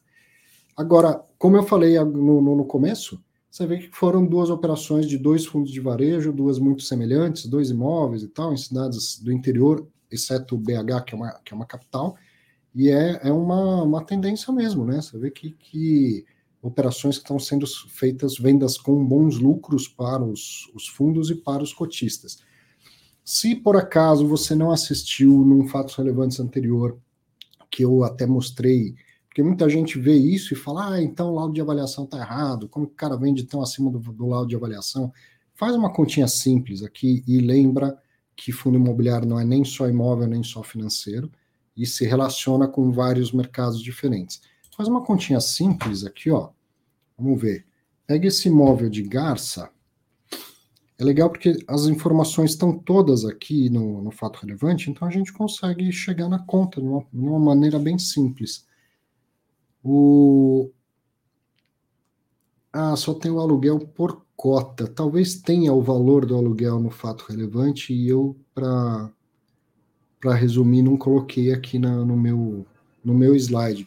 Mas se pegar o valor do aluguel, multiplicar por 12 e dividir pelo preço da venda, que é 3 milhões e 250, você vai chegar no tal do cap rate, que é quem comprou vai receber quanto de aluguel.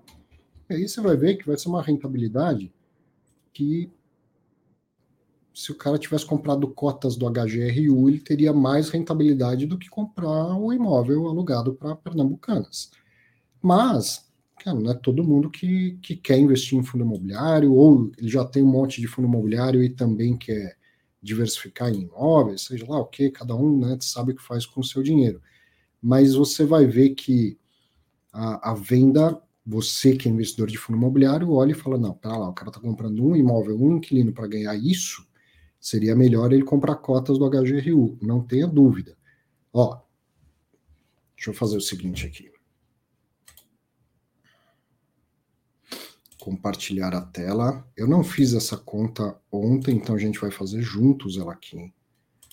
Eu abri o fato relevante enquanto conversava com você e a informação está aqui, ó. A partir dessa data, o comprador fará jus, olha lá, como né, eu dou uma filtrada nesse nhenhenhé de, de o caramba, que fará jus, vai receber, meu amigo.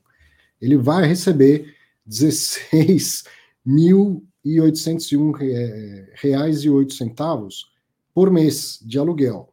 Então vamos fazer essa conta aqui, ó, 16.801 vou multiplicar por 12, dá 201.612 por ano que ele vai receber de aluguel. Vamos dividir isso pelo pelo que ele está pagando no imóvel. Quanto que ele está pagando pelo imóvel? 3 milhões 250.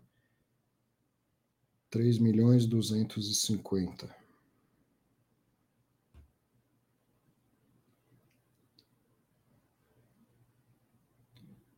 Está dando 6,2 ao ano.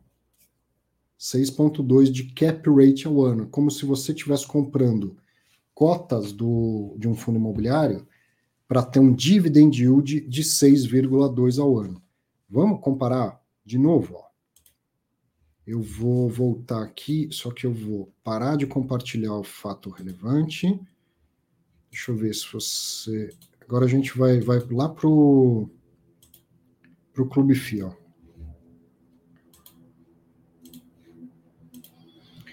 Estou no Clube FI na página do HGRU, CSHG Renda Urbana. Vem aqui em dividendos. Ele vem distribuindo, ele distribuiu R$ 1,20 no último mês, que dá 1,02 por cota. Esse último mês foi turbinado por vendas. Vamos fazer, ó, conta por 0,82, tá? Que foi as últimas três distribuições aqui foi de 0,82. Não vou considerar o, o, o em 20. Então, se a cota está 117,58, ah, a gente está falando aqui, ó, 6,20 ao ano que deu o imóvel. Vamos pegar aqui 82 centavos, ponto 82, vou multiplicar por 12 também, seria R$ 9,84. Comprando cotas por 117,58, Vou dividir, vai dar quanto? 8,36% ao ano de dividend yield.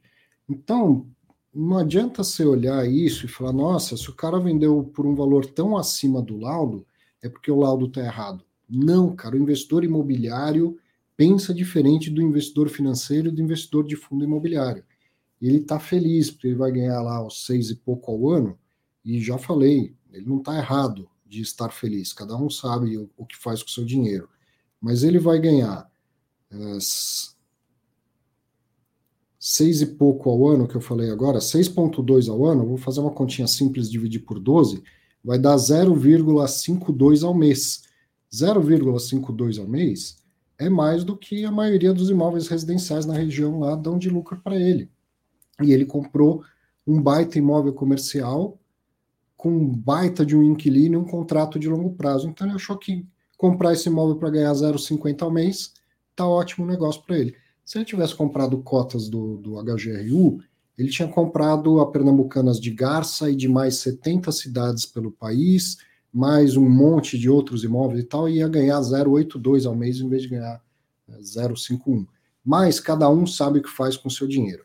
O que eu estou é, mostrando aqui é não ache que o laudo de avaliação está tudo errado, não vale nada porque alguém resolveu pagar esse preço pelo imóvel. Entenda, né, tente se colocar no lugar do, dos agentes de mercado e entenda que a operação está sendo feita.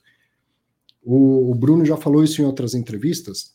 Ele comprou no atacado os imóveis e está vendendo no varejo. Outro dia, dando aula, um, um aluno muito experiente, mais velho, mais experiente do que eu, e falou assim: ó, ele está comprando por valor presente líquido e vendendo por cap rate. É isso que ele está fazendo. E essa operação tende a dar bastante resultado mesmo. Então, isso o HGRU está fazendo, o RBVA a gente viu fazendo também nos dois fatos relevantes da semana, e espero com isso também te mostrar que quando você vê no fato relevante que ah, a venda foi muito acima do laudo de avaliação, tem nada de errado com o laudo de avaliação. Você gostaria que o, que o gestor do fundo comprasse um imóvel para dar 6,2 de, de cap rate? Com certeza não. Então o laudo de avaliação não está num valor errado. Ele está num valor que está dando 8 e tanto de cap, que é mais encaixado com a realidade atual. Se quiser mais detalhes, procura aí um fato relevante que eu fiz um estudo de caso desse, dessa, dessas operações. Vamos continuar. No dia 1 de julho, viramos a folhinha no calendário, chegamos no mês de julho.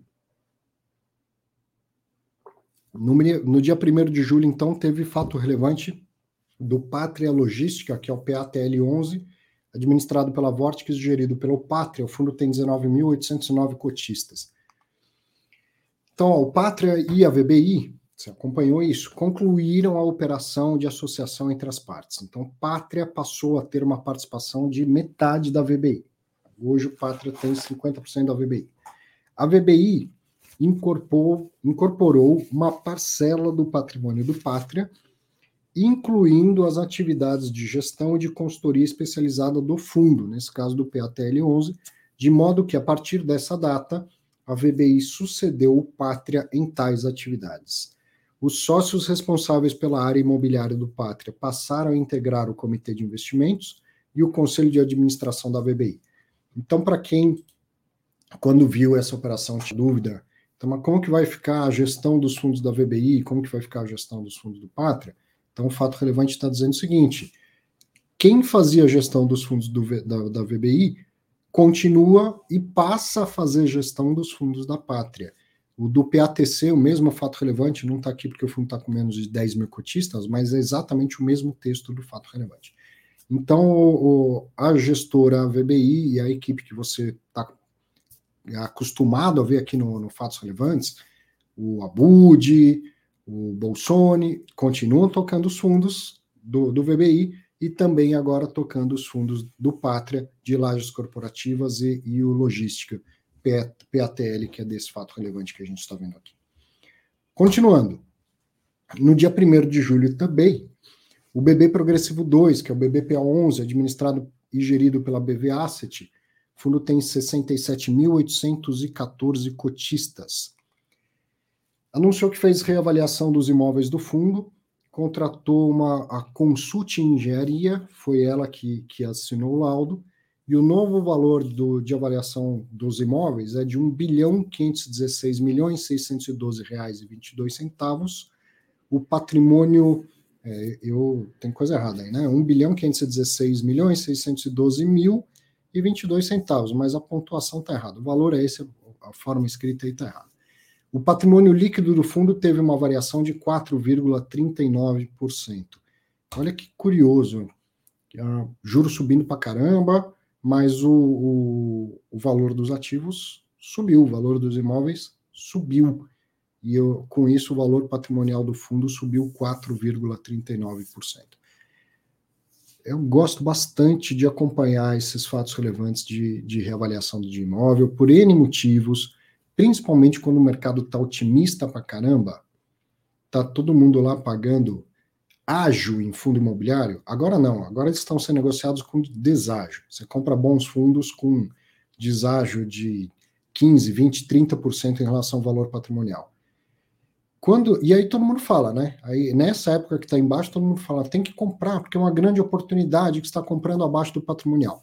Quando o mercado está otimista para caramba, as pessoas estão pagando 20, 30% de ágio, 40% de ágio, aí aparece aquela aquela gente falando, não, valor patrimonial não serve para nada, quem fala isso está falando bobagem, vai continuar subindo porque a economia vai bem, porque o fundo vai bem, porque não sei o que e tal, e esquece o valor patrimonial.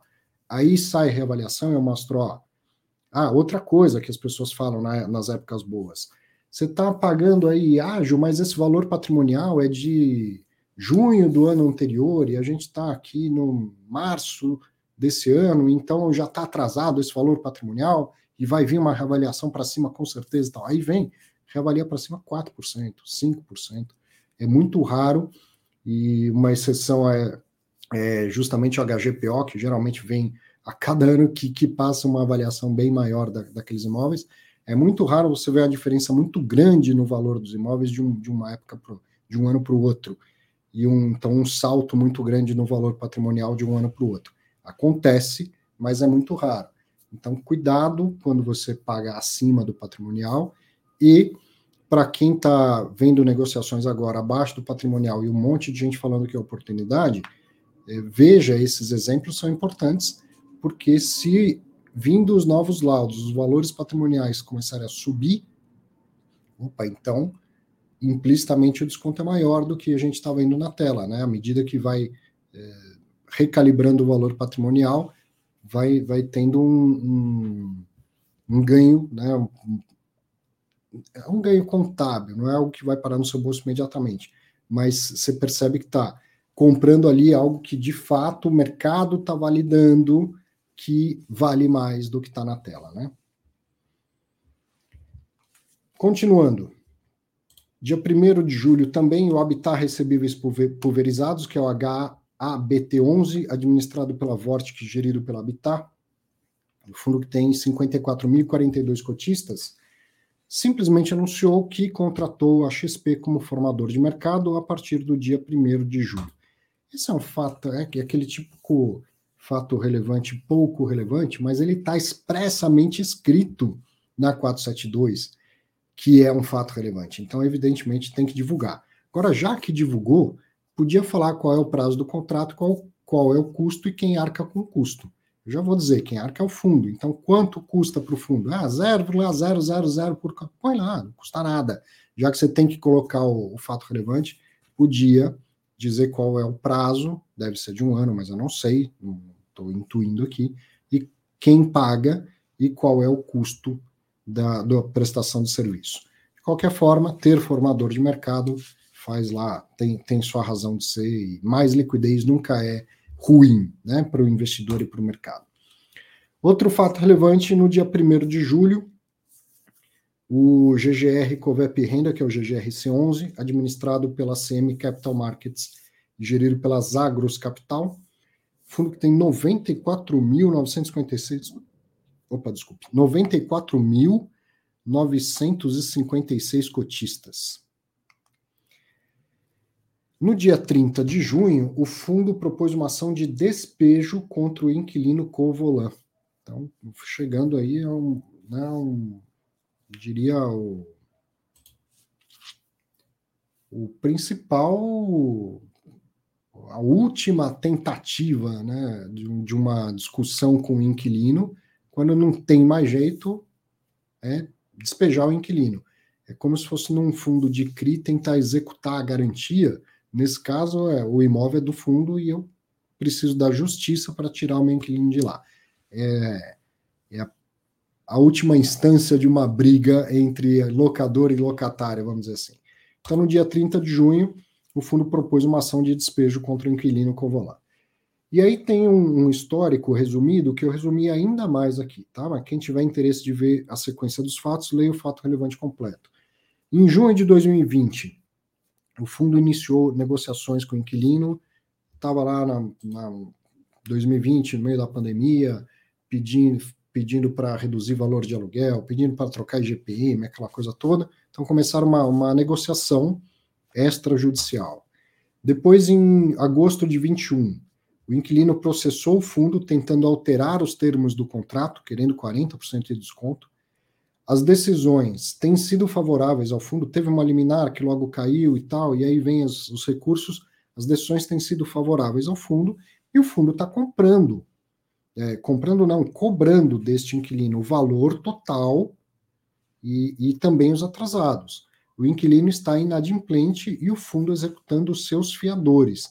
Então, a, cara, é, é uma lástima, mas também coisas do mundo imobiliário. Você tem um inquilino lá, contrato de longo prazo, maravilha, e aí vem uma dificuldade financeira do cara especificamente, ah, por, por mais que motivada pela pandemia, mas o inquilino não está pagando. Então, vamos exercer as garantias. Quais são as garantias? Fiança. Fiança é uma garantia pessoal. Então, agora o fundo também entra com uma ação contra o fiador para executar os bens pessoais, sei lá quem é o fiador, mas se, se você aceitou ser fiador de um contrato, você tem que pagar a dívida de, de quem você fiou, né? E, e ao mesmo tempo agora, ao mesmo tempo não, já vinha executando os fiadores na justiça e agora chega lá vias de fato, vamos dizer assim, de pedir o despejo do inquilino do imóvel. Situação rara de acontecer, e que a gente tem que acompanhar, extrapolando para aprender, né? extrapolando para todo o mercado. O que, que acontece numa situação extrema dessa? Uma coisa muito boa que a gente já pode acompanhar ao longo dessa história é o contrato atípico foi preservado pela justiça. O cara tentou lá baixar o valor, mudar para de IGPM para IPCA e tal. A justiça falou: não, o contrato é atípico, tem que cumprir. Então, isso já foi um bom teste e favorável à indústria. Agora vamos ver quanto tempo vai demorar para despejar um, um, inquilino.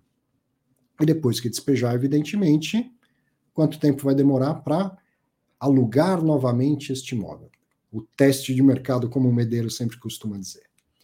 Legal, foram esses os fatos relevantes da semana, mas tem mais coisa e tem um bate-papo um cara a cara já já. Deixa eu te falar de destaques da semana.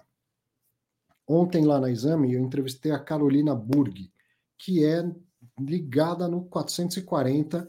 Ela é sócia fundadora da JFL. E a JFL você sabe que já tem dois fundos de renda residencial que compram imóveis da JFL e que também são geridos pela JFL, residenciais para renda. O primeiro foi o JFLL11 e o segundo é o HGRE, não, HGRE não, porque esse já é outro, outro fundo, né? CSRE, será? Eu não lembro, HG Residencial, HGRS, HGRS, que é o CSHG Residencial. Dois fundos com a mesma proposta, mas de gestoras diferentes, e que fazem negócio com a JFL. E aí eu entrevistei a sócia fundadora da JFL, perguntei muito sobre a empresa, sobre o modelo de negócio e depois um pouco sobre o relacionamento com cada um dos fundos. Sou suspeito para dizer, mas foi uma baita conversa para a gente aprender, conhecer o JFL, conhecer a Carol e conhecer mais sobre este mercado de residencial para renda. Assista lá no, no, YouTube da Exame ou da Exame Invest. No Clube FI, o que, que teve essa semana? A live do, do Felipe Ribeiro, a live chama Hora do CRI, ele fala bastante de papel, de fundo de papel. Agora ele apresentou os servicers e seu papel num fundo de CRI. Apresentou o, o prestador de serviço. Então a gente vê a securitizadora, vê o devedor tal, ele foi lá e mostrou quem são os outros prestadores de serviços. E a live quinzenal do NOD, com o tema Assembleias de Fundos Imobiliários, Regras e Consequências. Vá lá no, no YouTube do Clube FI. E outro destaque, o Clube FI News, né, várias notícias ao longo da semana. Essa semana eu vou destacar um artigo que eu escrevi lá, Dividend Yield de Fundo Imobiliário. Você deveria ir além desse, desse dado. Eu pretendo até fazer um vídeo, se eu tiver tempo, fazer um vídeo sobre esse, esse artigo. Gostei bastante. Mas leia, te convido para ler o, o, o, artigo. E eu, o que, que eu peguei? Aproveitei o final do semestre, fiz uma tabela com a distribuição de rendimento em reais por cota de cada fundo que distribuiu no dia 30, né? Então você tem uma, uma tabela que tem a evolução dos, do, da distribuição ao longo do semestre. Isso é que importa, porque rendimento é o que foi para o seu bolso. Dividend yield não foi para o seu bolso. Dividend yield é uma conta que, como eu mostro lá, é o rendimento dividido pelo preço, ou, em outras palavras, é o trabalho que a gestão entrega dividido pelo inexplicável humor do mercado. Então, olhar para dividend yield não, não nos conta nada, mas olhar para o rendimento conta. E é isso que eu desenvolvo melhor no, no artigo. Se você é uma pessoa que já é mais experiente em fundo imobiliário, fala, ah, isso aí eu estou cansado de saber. Tá bom, mas você vai gostar do artigo pela tabela para acompanhar a evolução mensal de janeiro a junho de vários fundos imobiliários, o quanto eles distribuíram de, de rendimento. Então, esse o, o destaque, os destaques da semana. Aqui, como você me acha em outras redes, em, inclusive no Clube FI, você me encontra lá como arroba prof Arthur. Hora de perguntas e respostas e cara a cara. E olha só quem apareceu aqui que fazia tempo que não aparecia. Embora eu sei que acompanha quase toda semana, né, André? Tudo bom? Tudo bom, tudo bom. Eu acompanho, sim. Né? Até mandei um comentário em off que eu achava que tinha um negócio aí hoje. E sim, acompanha. É bem divertido, é bem instrutivo. Olá, pessoal.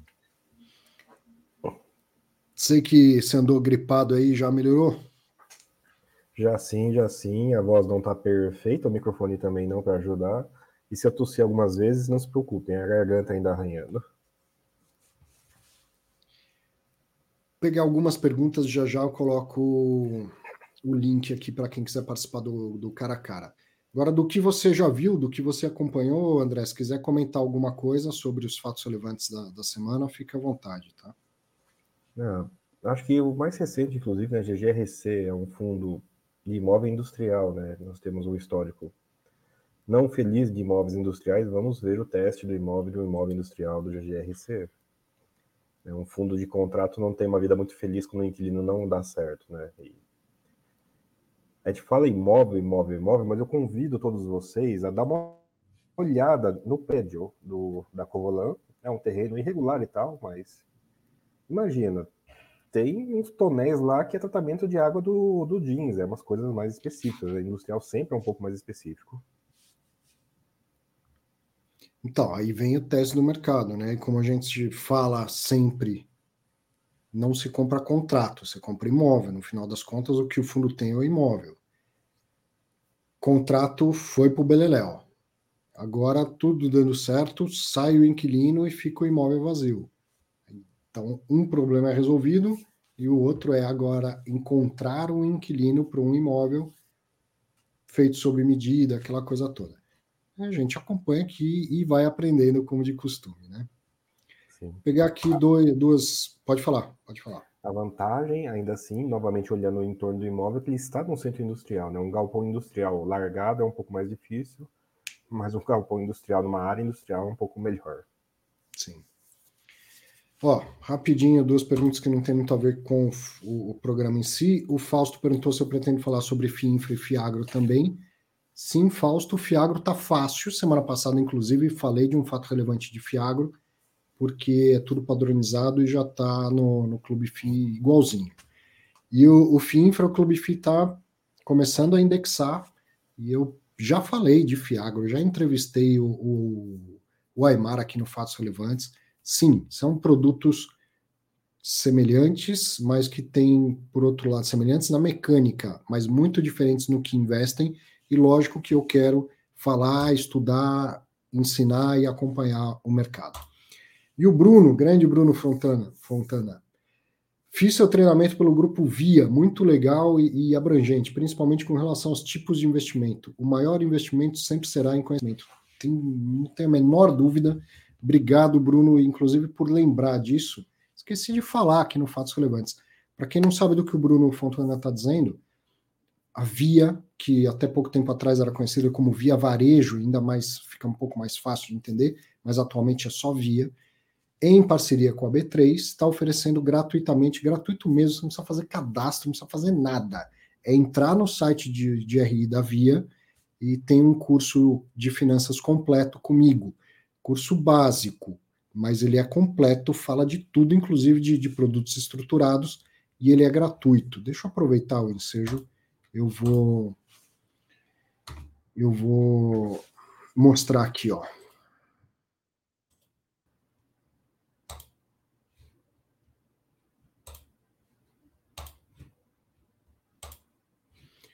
Você vai entrar no endereço ri.via.com.br,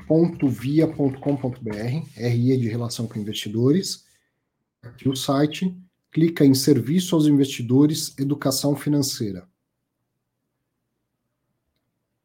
E aí tem todas as aulas disponíveis aqui. É só, só abrir, não, não fiz cadastro, não estou logado, tá vendo? O site não está falando que sou eu. Só chegar aqui, clicou, você assiste a aula que você quiser gratuitamente. Você já entendeu a importância de um mercado de capitais, onde as empresas. E não fique só nos vídeos, ó, tem três podcasts. Importante que você ouça também. Tem um glossário para quem quiser entender ou ficar com dúvida de alguns dos termos, embora a minha principal missão é ser o mais claro e didático possível. Obrigado pela lembrança do, do conteúdo que eu não tinha lembrado aqui de falar. Um abraço para você, Bruno. Vamos lá. Mais perguntas?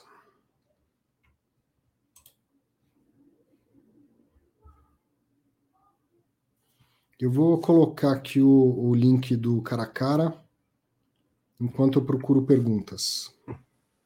Enquanto a pergunta não chega, sim, pessoal. Talvez esteja chegando finalmente o tenebroso fim da discrepância entre tijolo e crédito, né? Nós estamos chegando num nível que talvez pare de ter essa discrepância.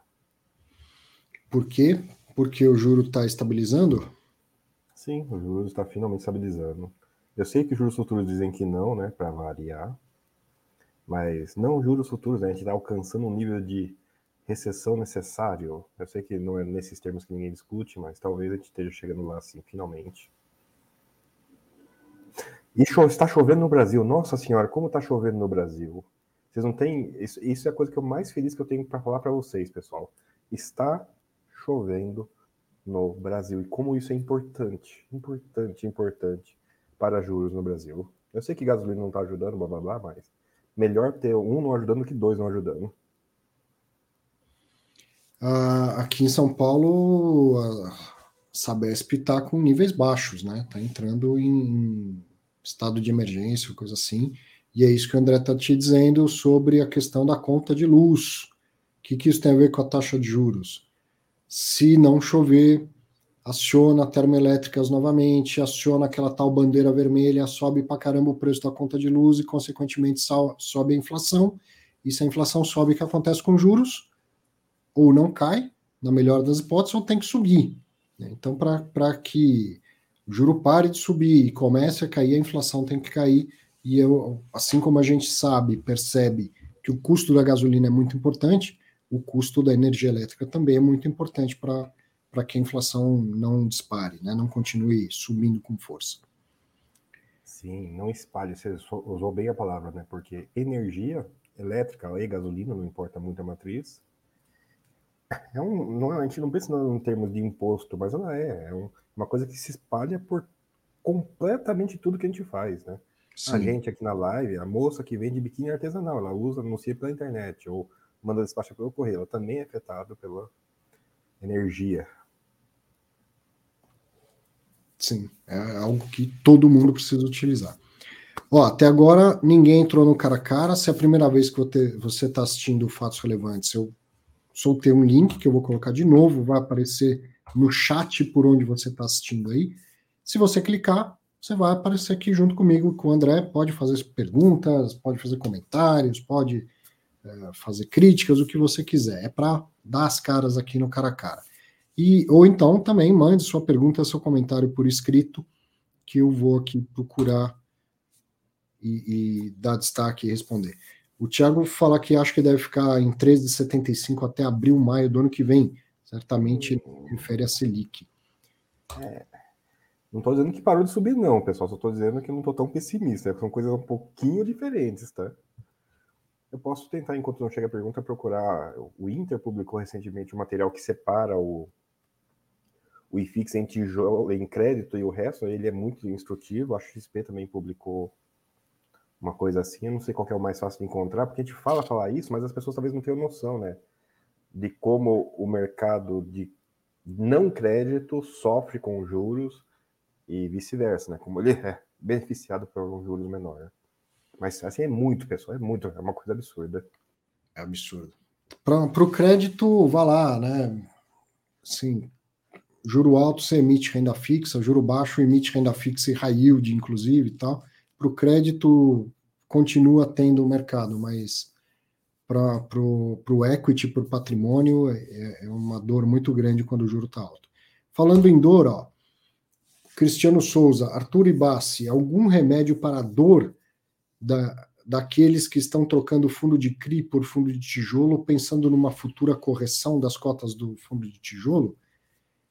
Ah, o remédio, é, se você está Cristiano, se você está convicto do que você está fazendo, essa dor é porque você queria acertar o timing. Aí, meu amigo, não perca seu tempo querendo acertar o timing e não perca seu tempo sentindo dor por não ter acertado o timing, porque você não vai acertar. Agora, que faz todo sentido o que você está fazendo, do ponto de vista fundamentalista, faz todo sentido. Né? Então, o remédio é não fazer de uma vez só, justamente para não tentar acertar o timing. O remédio é esse. Vai devagarzinho, vai fazendo aos poucos e vai, vai funcionar. Concorda, Abassi? Sim. Minha resposta é que a gente sofre essa dor por causa do, da noção nominal, né? Você vai ver um fundo pagando 10 e um fundo pagando 17, é, um, é completamente absurdo você ir sair de um fundo que está pagando 17 e ir para um fundo que está pagando 7. É absurdo, é intuitivamente incoerente. Nessa hora, você, o que ajuda, o que realmente dá o drive disso para mim é o juros real. Mas aí você tem que estudar juros real, você tem que entender quais classes têm mais juros real e mais juros nominal. Isso sim que dá a paz de você fazer a transição, né? Alguns de vocês devem ter visto falando que eu caço juros real, né? Eu sou, eu fico atrás do juros real. E é isso que dá paz para mim, de esse tipo de transição. É uma coisa que eu estava comentando esses dias, né? Parece fácil, mas não é fácil. Trocar crédito por tijolo numa época dessas é extremamente incoerente. E quando, no inverso, você vai trocar tijolo para papel, supondo que você está fazendo troca de tijolo para papel, também é incoerente. Como é que você vai sair de uma classe de ativos que está dobrando de preço a cada dois anos para uma outra que não sai do lugar? É, é, é os dois momentos são incoerentes. É, não, é, é, não é que tem dor, é dolorido sempre. É dolorido sempre. Toda vez que você vai tomar decisão de investimentos, é um negócio que gera ansiedade. Putz, será que eu estou fazendo certo? O André com certeza tem essa ansiedade também. Eu também tenho. Não, não é fácil. É, é difícil fazer alocação de recursos. Difícil fazer alocação de recursos. A nossa Como... é difícil. Imagina fazer para os outros, né? Imagina os outros e fazer para os outros também. É muito raro fazer consultoria, mas quando, quando faço, para quem é totalmente leigo de outra área, eu procuro fazer algo que seja uma alocação mesmo que, que não precise ficar mexendo. Porque você fala, ah, vou fazer uma LCI, tá? Uma LCI daqui 90 dias vence, o dinheiro volta, e você tem que parar e pensar de novo aonde eu vou colocar o dinheiro. E toda vez que você tiver essa, esse bom problema, você tem dinheiro para investir, é um bom problema, mas toda vez que você tiver dinheiro para investir, você vai se sentir ansioso, ansiosa, você vai ter essa preocupação, essa dor de será que eu estou fazendo certo ou não? Todo mundo passa por isso, inclusive quem é, quem é profissional do mercado.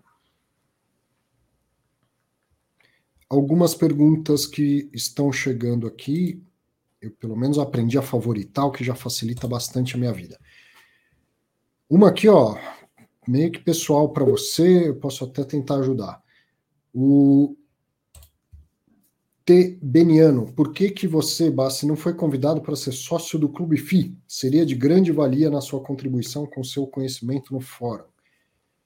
Eu diria. Foi convidado, né? Eu diria que foi convidado, mas que ele não quer ser sócio de ninguém, né, Bassi?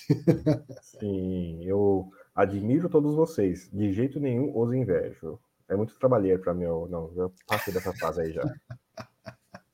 O cara vive dos rendimentos de fundo imobiliário dele, não quer saber de ser sócio de ninguém. Cara a cara, ó, o Frank Gonçalves. Olá. Tudo bom, Frank? Tudo bom, boa noite. Ah, professor Arthur, André. É, bom, tem uma, uma pergunta que eu estava vendo uma live do professor. Tá bom meu áudio aí? Tá tudo tá bem? Tá bom, tá bom. Tá. Eu estava vendo uma, uma live do professor Baroni e eu, eu, ele falou de uma coisa, eu fiquei com uma dúvida, na verdade eu não entendi o que, que era. Uhum. É, não sei se é exatamente isso que ele falou, se eu entendi mal.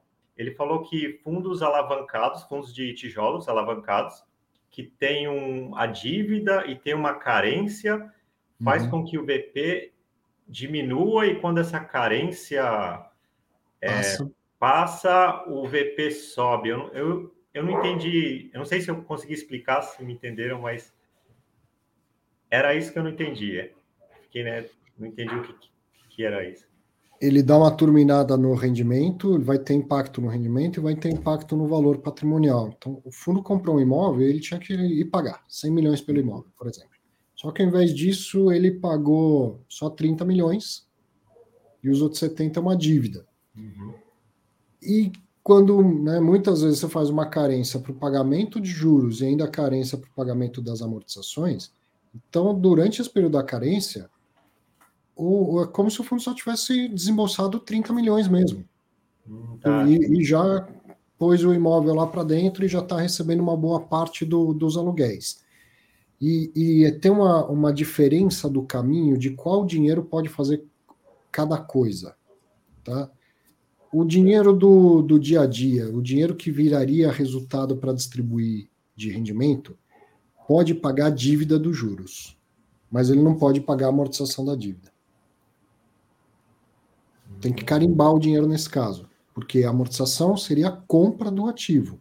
Amortizar a dívida seria o mesmo que comprar o ativo. E não dá para usar esse dinheiro senão os 5% que é possível reter. Os outros 95 teriam que ser, ser distribuídos.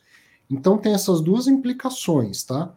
Pagar o juro, a hora que começa a pagar juros, diminui o que tem a distribuir de rendimento, e a hora que começa a pagar a, a amortização da, da dívida, o, o, valor patrimonial do fundo vai. É como se o fundo fosse comprando mais um pedaço daquele tijolo. Paguei mais um pedaço daquele tijolo e coloco no meu patrimonial e diminuo um pedaço da minha dívida. Então, por isso que o valor patrimonial vai aumentando. A alavancagem vai diminuindo e o patrimônio do fundo vai, vai aumentando. Tá? Agora, tem essa preocupação de, do dinheiro carimbado aí. Com qual dinheiro eu, eu não posso usar qualquer dinheiro para pagar a amortização da dívida. Então, muitas vezes você vê um fundo fazendo emissão de cotas para amortizar o, o, CRI. Fala, André. Não, termina, termina primeiro. Acho que o foco dele é um pouco diferente da questão, mas primeiro termina o seu raciocínio. Senão, era isso, vou... Frank, ou, ou, eu acabei respondendo algo diferente do Isso, era, é que ele falou, é que quando acaba a carência, o VP sobe, foi isso que eu... Ah, tá, então eu vou focar nisso, vou focar nisso. Tá. É, é, que são várias peças se movendo, eu vou focar no que você está preocupado aqui. Carência faz o VP cair. É mais ou menos por aí que você está preocupado, não é isso? Isso, é. Com carência, carência significa que ele não está pagando a dívida. Uhum. Ok, não está pagando a dívida. Normal, não quer dizer que ele não tenha dívida. Aí você está acumulando juros sobre juros. Quando você não paga o seu cheque especial, a dívida, o juros daquele mês não desaparece. Ele entra para o bolo de pagar juros no mês que vem. O problema aí que ele está dizendo é, na carência, essa operação é deficitária. A dívida cresce mais rápido do que o patrimônio cresce. Ah, Como a dívida cresce mais rápido do que o patrimônio, você está tendo prejuízo. Né? É, um, é um jeito elaborado de dizer que você está perdendo patrimônio na contabilidade, até no sentido real, porque a dívida está crescendo mais rápido que o patrimônio. E sim, isso é mais comum em época de carência. Quando, o, quando você está pagando a dívida junto com o ativo, é esperado, é esperado que o patrimônio ande de lado ou pelo menos suba. Porque sem carência, agora vem para você ter um comparativo sem carência, o VP está caindo, a operação, na verdade, está sendo pouco eficiente. Você está, pelo menos nesse primeiro momento, diminuindo o patrimônio em vez de aumentar o patrimônio. E eu vou até dar o último ponto. Porque nesse momento, é normal, pessoal, a dívida embarrigar no começo. O, o valor que você paga e os juros que você sofre, os juros é maior. Mas isso é comum em muitas operações, que a dívida primeiro cresça antes de começar a cair. Então, por isso que tanto gestor foca nisso. É, na carência, obviamente que vai ser ruim, vai ser mais ruim do que sem carência. E mesmo sem carência, é possível que por um tempo a dívida pareça negativa até ela virar para positiva. Era isso? Uhum, isso, perfeito. É, o passivo vai subindo, né? Depois, quando você vai pagando, o passivo vai diminuindo. Entendi, tá ótimo o patrimônio líquido é a soma dos dois, né? Se o PL está caindo, quer dizer que está sendo uma pressão tá negativa na contabilidade naquele momento. Entendi. Seja por qual razão for. Uhum. É isso. Uh, muito obrigado pelo, pelas aulas aí. E uma Valeu, boa noite. Frank. Valeu, Participe obrigado. mais vezes aí. Grande abraço. Um abraço. Até mais. Perguntas que tinha aqui, André. O Professor, poderia explicar se o conceito de pulverização se aplica em uma carteira de fundos imobiliários? Tenho muito receio de receio de exposições maiores do que 2, 3% nos meus ativos de renda variável. Mas, sim, João. Eu, fico, o que todo mundo chama de pulverização, eu brinco de chamar de coleção, né? Que diversificação não é coleção. Mas não tem nenhum problema nenhum você ter uma carteira muito diversificada, uma carteira pulverizada. Não tem problema nenhum.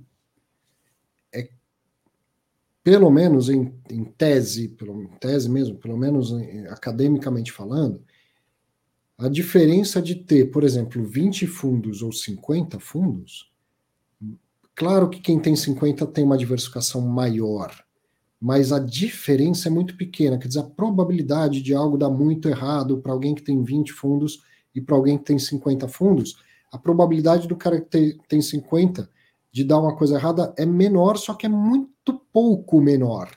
E aí você pensa em todos o, todo o resto que acarreta ter muitos fundos, ter muitos ativos, fazer acompanhamento, ler os fatos relevantes, ler os relatórios, fazer declaração de imposto de renda então não há necessidade, mas não tem nenhum problema em ter uma carteira pulverizada.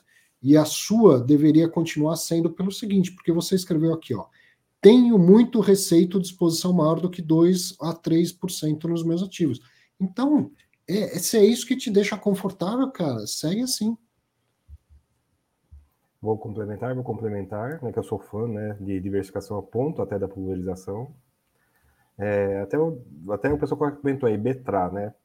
Pergunta, Betra, o rolo do Betra já completou é, 16 dias?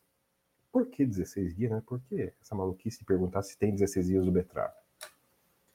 Eu estava lendo o Ford Betra esses dias e tem um comentário lá que me chamou a atenção. Um cara, ah, não, eu tô com dois, minha, cada pedaço da minha carteira é 2%. Né? Eu falei, nossa, um comentário, um comentário de alguém que não está no meio da confusão. Daí eu parei para fazer a conta. Né? Supondo que a carteira do cara rendesse uns 8, 9, acho que 9 ou 10% ao ano, cada posição dele é 2%, cada posição de renda variável, né? não precisa ser todo de FII. Quantos tempo leva para ele recuperar os 20% que tinha perdido, sumido de Betrar, né? sem fazer nada? Né? Ele só vou, vou continuar a minha vida. Quanto tempo ele leva com o resto da carteira dele para recuperar a história de Betrar, que pareceu o fim do mundo, não tão grande quanto os recentes fins de mundo, né, mas que deu polêmica pra caramba. 16 dias. O cara que tem 2, 3% em cada posição de renda variável, às vezes recupera uma posição inteira perdida em 2, 3 meses. Uhum. O Betrar foi só 20% de uma posição de 2% numa carteira que rende 9 e tantos por cento no ano, ele recupera inteira em 16 dias. Essa é a vantagem absurda, quase impagável de uma carteira pulverizada. Quanto custaria esse seguro para recuperar uma posição? Né? Sim. Vamos lá, tem mais. E dá problema no imposto de renda. Dá trabalho. Nossa, eu fiquei três dias fazendo imposto de renda esse ano, mas por que eu me compliquei? Mas se dá trabalho no imposto de renda, dá trabalho no imposto de renda, viu? Isso ainda é fácil. Pergunta do Roberto Barbera. Grande Roberto também, sempre acompanhando aqui, né?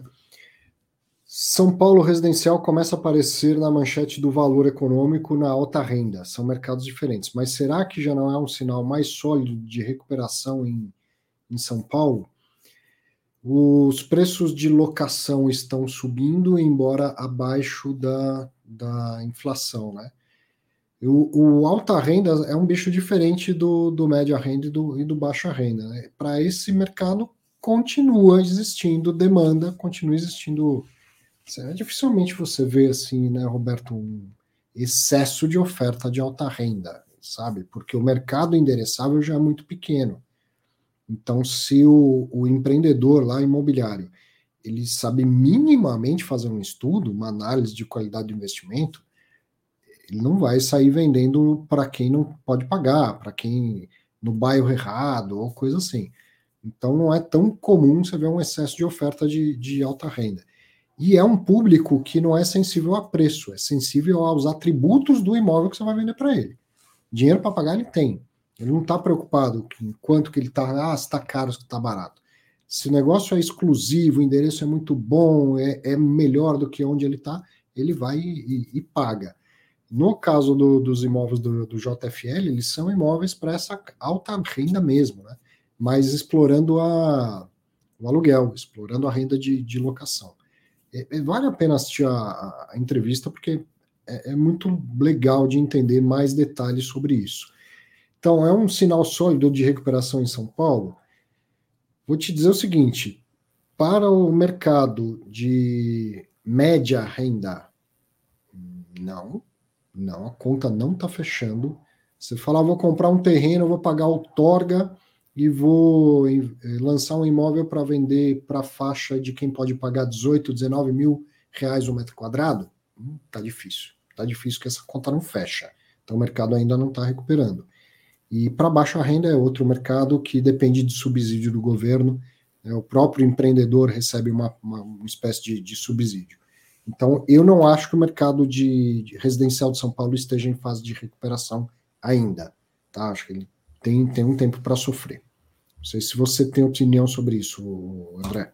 Não, é a mesma opinião, mas isso é uma, tem uma coincidência aí. Amanhã, literalmente amanhã, domingo, eu e um pessoal conhecido vamos tá de rolê por São Paulo. A gente vai visitar quatro, possivelmente cinco canteiros de obras de torres residenciais aqui em São Paulo para avaliar entrar em fundos imobiliários de desenvolvimento que estão com preços antigos. Uhum. Note que a única vantagem é essa, está com preço antigo, né? Porque de novo a conta está difícil. Então a gente só vai ver se as obras estão andando, a gente não, não vai entrar na obra nem nada do tipo tal, mas é, é, é, engraçado que há risco nesse mercado, né? sempre há, né? Mas o uhum. não fechar é um risco terrível. Quem tiver no Nova Raposo, que sabe muito bem disso, inclusive um FIP, não FII. Uhum. E, mas a conta não fechar e ter preços antigos, imagina de um, dois anos para trás, é muito interessante. Então, daí a conta não fecha para novos, mas talvez feche um pouquinho apertada para os antigos. Concordo. Um, um, prédio que levantou com o preço de um ano e meio para trás é diferente de um prédio que está começando a pensar em levantar agora. E aí, olha que interessante, né? Você tem um cara que está com a obra em andamento, a conta dele está mais provável de fechar, e você compra cotas na bolsa ainda muito descontado, né? Então, é possível que tenha oportunidades para esse mercado aí. Né? É uma questão de preço, a conta fechar, e é uma questão de preço, a sua TIR, onde que ela dá. A sua TIR, né? Você já está deixando bem claro, não é um, um investimento para renda, é, é investimento para ganho de capital, para vender a cota. E como todo fundo imobiliário tem, quase todo tem essa vantagem, você recebe para esperar esse momento, né? Você vai recebendo um rendimento mensal com, uma, com um yield não muito satisfatório, mas porque você está pensando em vender a cota com lucro daqui a pouco. Eu, eu achei aqui, ó. Já que você falou do, do FIP Raposo, o FI Newspaper está perguntando para você como você enxerga a função dos FI Infra e dos FIP IE na composição de um portfólio diversificado com fundo imobiliário, papel, tijolo e fiagro. Ah, os FINFRA e os FIP de crédito podem ter espaço no lugar dos FII de crédito, né? Não é? Aqui, pessoal, não é a legislação que muda tanto, é geralmente seu risco. E claro, tem risco setorial, blá, blá, blá, blá, blá, blá mas uhum. em termos de alocação, é crédito ou é? É fixo de crédito privado. Isso, não, não, não compliquem muito sua vida. Ou você é credor ou você está na, na, posicionado na, no patrimônio, né, para usar as palavras portuguesas. É, sócio. E é isso, não compliquem suas vidas. Os FII e FIP de crédito, aloque na meta classe de crédito. Os FIP, raríssimos FIPs raríssimos, quase inexistentes FII infra de equity, tem que tomar um cuidado. Infra no Brasil, a imensa maioria é concessão.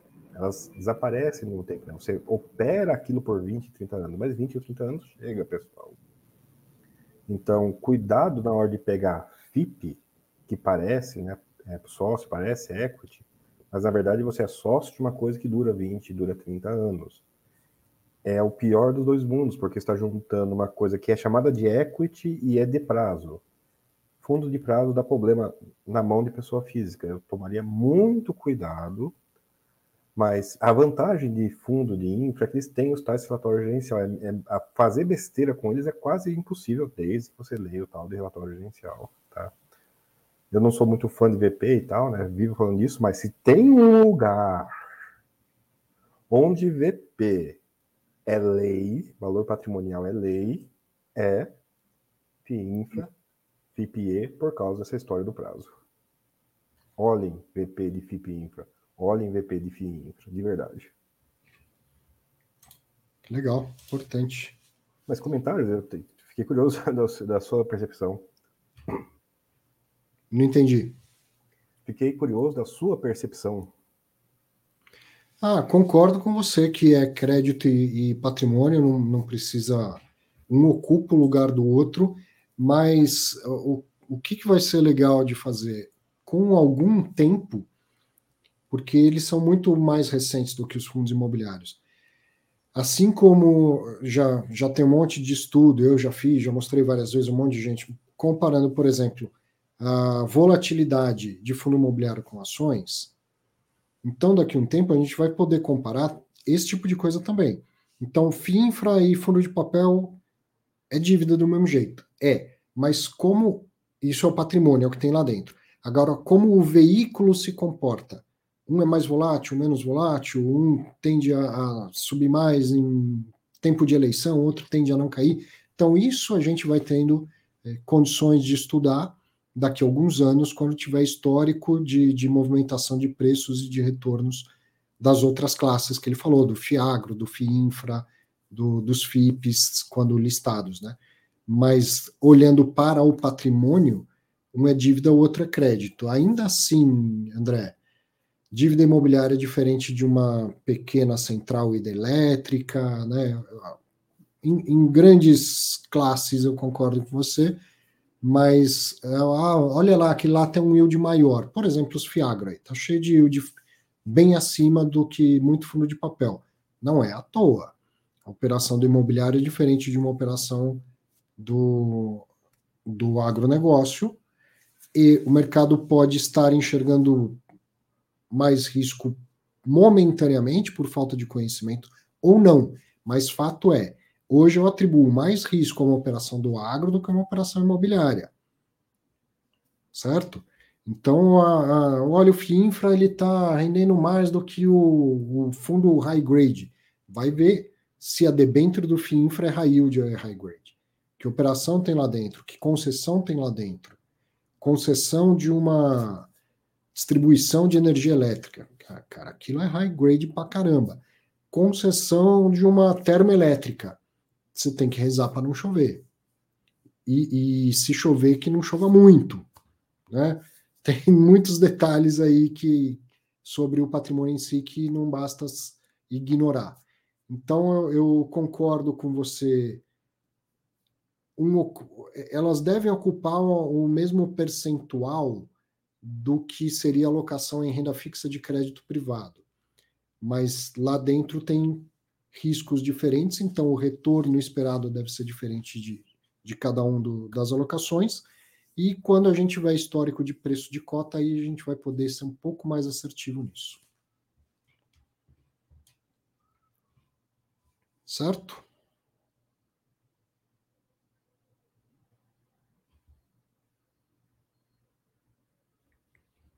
Você não ligou seu microfone. Sim, sim, certo. Eu até torço para que os infra de é, equity, né, de sócio, tenham um histórico futuro melhor do que o histórico anterior. Que os FIINFRA tenham um histórico melhor do que o quê? Os anteriores, né? Tem um fundo que resgatou antes do tempo, que era o XP Ômega, uhum. tem um trio de fundos chamados EZU, né? Que eles estão resgatando um antes da época para ajudar no resgate do intermediário. Uma confusão. Sim. É, a vantagem do FIINFRA é ser só a dívida, né? Ser um, ser um fundo só da, da debenture com uma garantia, geralmente uma garantia real. Os outros que você, você falou eram FIPs, né? Estavam no negócio em si. Mas é legal você lembrar disso e para que todo mundo que está chegando agora e vendo, ah, maravilha, isento imposto de renda nas duas pontas, rende mais, vamos lá. Não é bem assim, né? Entenda onde está, lá na, na, alocação, onde está o investimento. Ó, Marcos Principalmente no risco de. Sim, principalmente no risco de takeover, né? Que é o risco que ninguém presta muita atenção, né? Takeover tem. O equity não tem preço, né? No, no valor da oferta e se é aceito. Na uhum. dívida é mais perto do valor da curva, né? É um pouco menos. Um pouco, você leva uma rasteira menor no preço. No, o risco de preço de takeover é diferente na dívida do que no, no equity. Porque. Vamos lá, vamos, vamos uh, desenvolver melhor o que você está falando. Principalmente se eu pagar acima do patrimonial num, num fundo de papel. Sim, ou mesmo a, paguei o patrimonial, exatamente o patrimonial. O fundo fica negociando muito tempo a preço rebaixado, esse fundo atrai takeover. Né? Uhum. Então, você compra no patrimonial e ele sofre um takeover.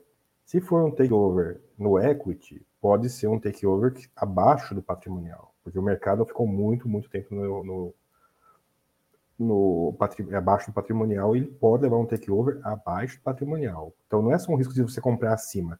Você comprou no patrimonial, você pode levar uma rasteira. Quando é crédito, o pessoal se recusa um pouco mais a aceitar o, o takeover, ou exige que o takeover seja mais perto do valor da dívida, ou seja, seja uhum. parecido com o patrimonial. Legal. Vamos lá. O Marcos tinha comentado que os fiagros vão fazer a festa dos investidores no curto e médio prazo. Vão, mas alguma operação pode dar default também no curto e no médio prazo, e aí, quem sabe, a gente vai sendo mais assertivo e entender que se tem mais retorno é porque é, tem mais risco ali. Acho que o mercado melhorou muito nisso. Basta lembrar que não faz muito tempo pegava os fundos de papel, às vezes até todos os fundos, estavam todos dando, por exemplo, 0,6 ao mês. Todos eles.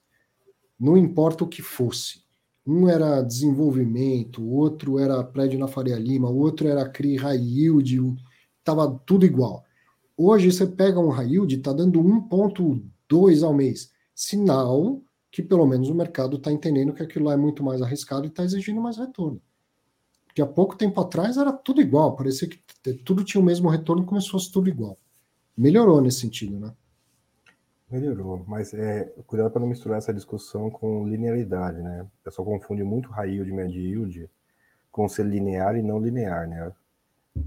Tá pagando pouco agora e há muitos deles no valor patrimonial. Significa o quê? Que não foi a taxa de desconto que subiu, foi na verdade o yield que caiu mesmo, né? Tem muitos desses uhum. que estão no patrimonial. E o patrimonial não mudou muito nesses últimos anos. Eu vejo muita, muita essa, essa perda na discussão. O high yield ele não tem que pagar alto todo mês. A evidência histórica diz o contrário, ele não vai pagar alto todo mês, ele vai ser extremamente errático. Uhum. Quanto mais para o médio yield você vai, mais linear ele se torna. Né? A coisa mais linear que existe no Brasil é CDI, via uhum. de regra e via de evidência. Então, sim, é uma coisa terrível isso, porque quando está todo fundo pagando mais ou menos igual o reloginho, acontece isso que você falou, né? Perde a, a diferença. Mas porque está todo mundo reloginho. Na hora que os juros trocam de patamar, né? Que é a, a falta de linearidade se mostra finalmente, essa discussão pode, pode ir para um outro caminho. Mas high yield, ó, médio, médio yield está pagando maior que high yield hoje, né? Não é um contrassenso, é literalmente a manifestação da não linearidade. Por quê? Porque o médio yield está finalmente pagando né, a inflação alta, mas ele levou um tempo para chegar lá, né, porque ele é comportadinho. Agora que ele chegou, ele está lá, enquanto que o yield não, né? Atropela para cima, atropela para baixo. Não é muito diferente de FOF, né? O yield não é diferente de FOF nesse aspecto, né? Que o FOF também, quando o mercado ele dá euforia, ele dá euforia junto, quando dá crise, ele dá crise junto. Você estava falando, e não é que é diferente do que você estava falando, você estava falando só de fundos de papel. Eu vou colocar uma comparação na tela com fundo de papel e fundo de tijolo. Quer ver que legal? Quem participou lá daquela palestra que a gente fez no, no Metaverso já viu isso. Olha que legal. Eu acho até que te mandei isso, não lembro, André. Essa distribuição de rendimento do KNRI, do KNCR e do KNP. E eu perguntava aqui, ó, qual, dele, qual delas foi harmônica. Então, harmônico mesmo é o tijolo. Ó. Harmônico é o tijolo. Tem períodos de reta aqui, ó. Longos períodos de reta. CDI. Sobe. CDI. Oi? Acompanha o CDI, basicamente. Acompanha o CDI, basicamente. CDI está alto, maravilha. O CDI cai. É, esse, esse fundo saiu de 0,30 para um real e pouco de rendimento. Para um cara aposentado, isso aqui não é interessante. Concorda? Para um aposentado, a harmonia, a estabilidade é mais, mais interessante do que esse sobe e desce na, na distribuição de rendimento. E o KNP, com a inflação, também variando muito aqui a distribuição de, de rendimento ao longo do tempo. De 0,60 para 1,80, se eu não li rápido a legenda lá, é uma variação enorme, né? Três vezes. Sim. É uma, tecnicamente é uma variação que teve no CDI, mas é porque o CDI de 2% foi muito anômalo, né? Se a gente tirar os anômalos, ele é bem mais comportado. Bom, deixa eu pegar mais umas perguntas aqui. Luiz Roberto Passos. Em tempos de alta de juros, é sadio comprar fundo de tijolo por estar descontado e com juros baixos comprar fundo de papel por novamente estar descontado? É, Luiz, faz sentido? Faz sentido, mas é aquela história que você vai ficar tentando acertar esses timings, girando a carteira, girar a carteira custa. E eu, eu sou da, da ideia de que faz mais sentido você estar tá bem posicionado em bons fundos no, ao tempo todo. Eventualmente, você carregar um pouquinho a mão né, no, no fundo de tijolo agora porque está barato, depois, quando você achar que vai ser um movimento inverso, um pouquinho em fundo de papel. Mas muito vai e vem, muito vai e vem, dificilmente vai funcionar. André, quais são as carteiras que mais deram lucro nas corretoras de valores lá, de um estudo que você sempre gosta de falar? As, as, carteiras que o pessoal esqueceu ou que as pessoas morreram, né? Não precisa morrer, mas pode se esquecer também funciona. Não precisa. é, uai. Tem o mesmo efeito, tem o mesmo efeito. É.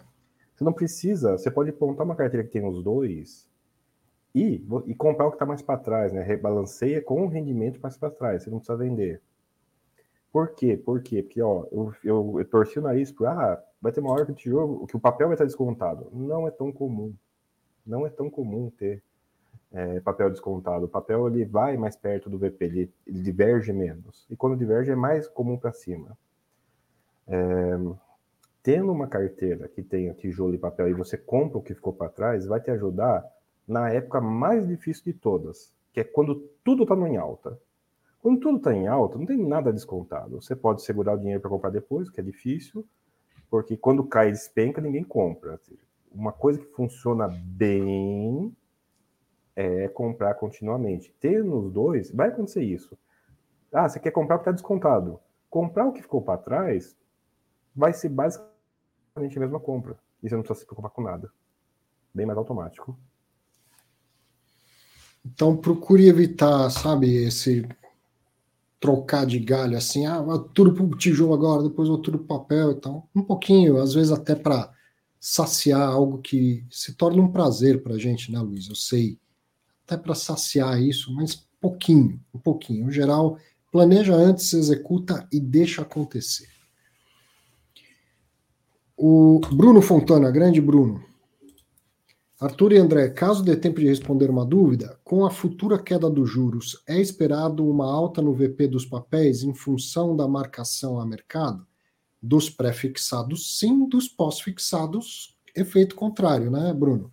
Mas sim, os pré-fixados, a queda da, da, da taxa de juros vem acompanhada da queda da inflação, então a parte pós do título ela hum, remarca menos, né? Ela ganha pouco, ganha menos do que vem ganhando, mas a parte pré-fixada ela faz com que o preço do, do ativo valorize.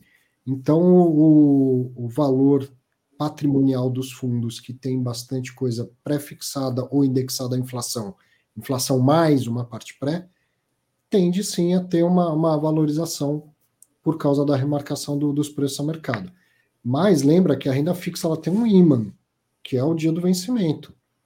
Não dá para valorizar, valorizar, valorizar, porque aquilo é um papel que vai vencer e que tem a entregar um, um valor de principal mais uma correção. Né? Então não é uma coisa é, linear. Acabou, o André acabou de usar essa palavra para um outro exemplo. Renda fixa não tem nada de linear, pelo contrário, renda fixa é convexa. A medida de risco melhor para se utilizar em renda fixa é a convexidade. Então, não é ah, quanto mais cair a taxa de juro, mais vai subir o papel. Não é bem assim. Tá? A questão do prazo de vencimento tem uma grande influência e a existência de periodicidade de cupons também. Mas grandes números, sim, juro para baixo, pré-fixado valoriza. Pós-fixado desvaloriza. E que eu vou complementar, né, que em caso de dívida imobiliária, né, que é o caso da maioria dos FIIs, vai acontecer, mas não espere grande drama, né? Juros reais passaram de 2 para 4,5, nominais de 2 para 13 lá vai pedrada. E qual que foi a perda de VP? R$ 6,00 em 100. Então, você vai comemorar R$ 6,00 em 100 quando, quando isso se reverter. Não vai fazer tanta diferença na sua vida. Vamos lá. Grande Adivaldo, Adivaldo de Campos. Boa noite, Arthur. Mas o que diferencia então o Cadif 11 desses nossos desses novos FIINFRA? Isso, é. O Advaldo, o Cadif era um FDIC e se transformou num FIINFRA. Principal, principal, principal diferença é o, o FIINFRA é um fundo 555, um fundo de renda fixa de crédito privado. Então ele é aberto para qualquer tipo de investidor. E aí ele pode ser condomínio fechado e listado em bolsa ou pode ser um condomínio aberto, como qualquer fundo normal, renda fixa, crédito privado, coisa assim. Então, no, o, o, o Cadif ele passou a ser um FIINFRA. Ele era FDIC e se transformou em FIINFRA para poder ser aberto para qualquer um. Não tem. É, a diferença é o que era o Cadif antes, que era um FDIC. FDIC só para investidor qualificado, aquela coisa toda. Agora, os FIINFRA, eles são para qualquer tipo de investidor, eles são isentos de imposto de renda sobre o rendimento e sobre o ganho de capital. E eles podem, você vende cota com lucro, é isento também. E tem uma outra vantagem tributária dessas loucuras que são as nossas regulamentações tributárias, que como um fundo de renda fixa, ele tem que ter 80% lá no, no ativo-alvo. E a lei que criou o FIINFRA, que é aquela mesma da, do, da debênture de infra e tal, que é 12.411, 12.431 de 2011, sei lá o quê, quando criou o fundo, disse lá que ele tinha que ter pelo menos 80% do patrimônio nas debêntures de infraestrutura. Então ele tem uma margem de 20% que ele pode comprar ativos que não sejam isentos.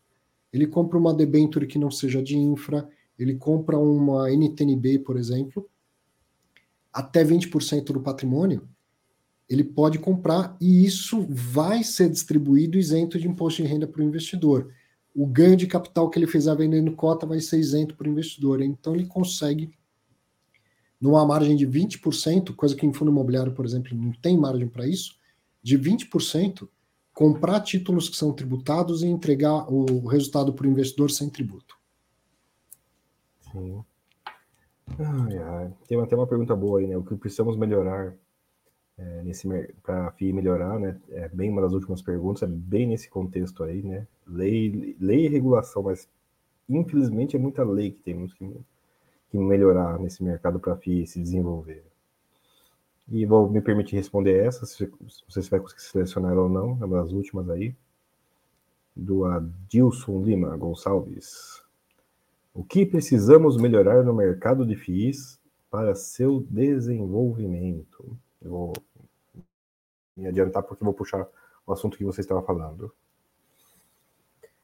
Se vocês não entenderem, não se preocupem, porque é complexo pra caramba, mas eu acredito que ajuda no mercado. O nosso mercado linear já está desenvolvido.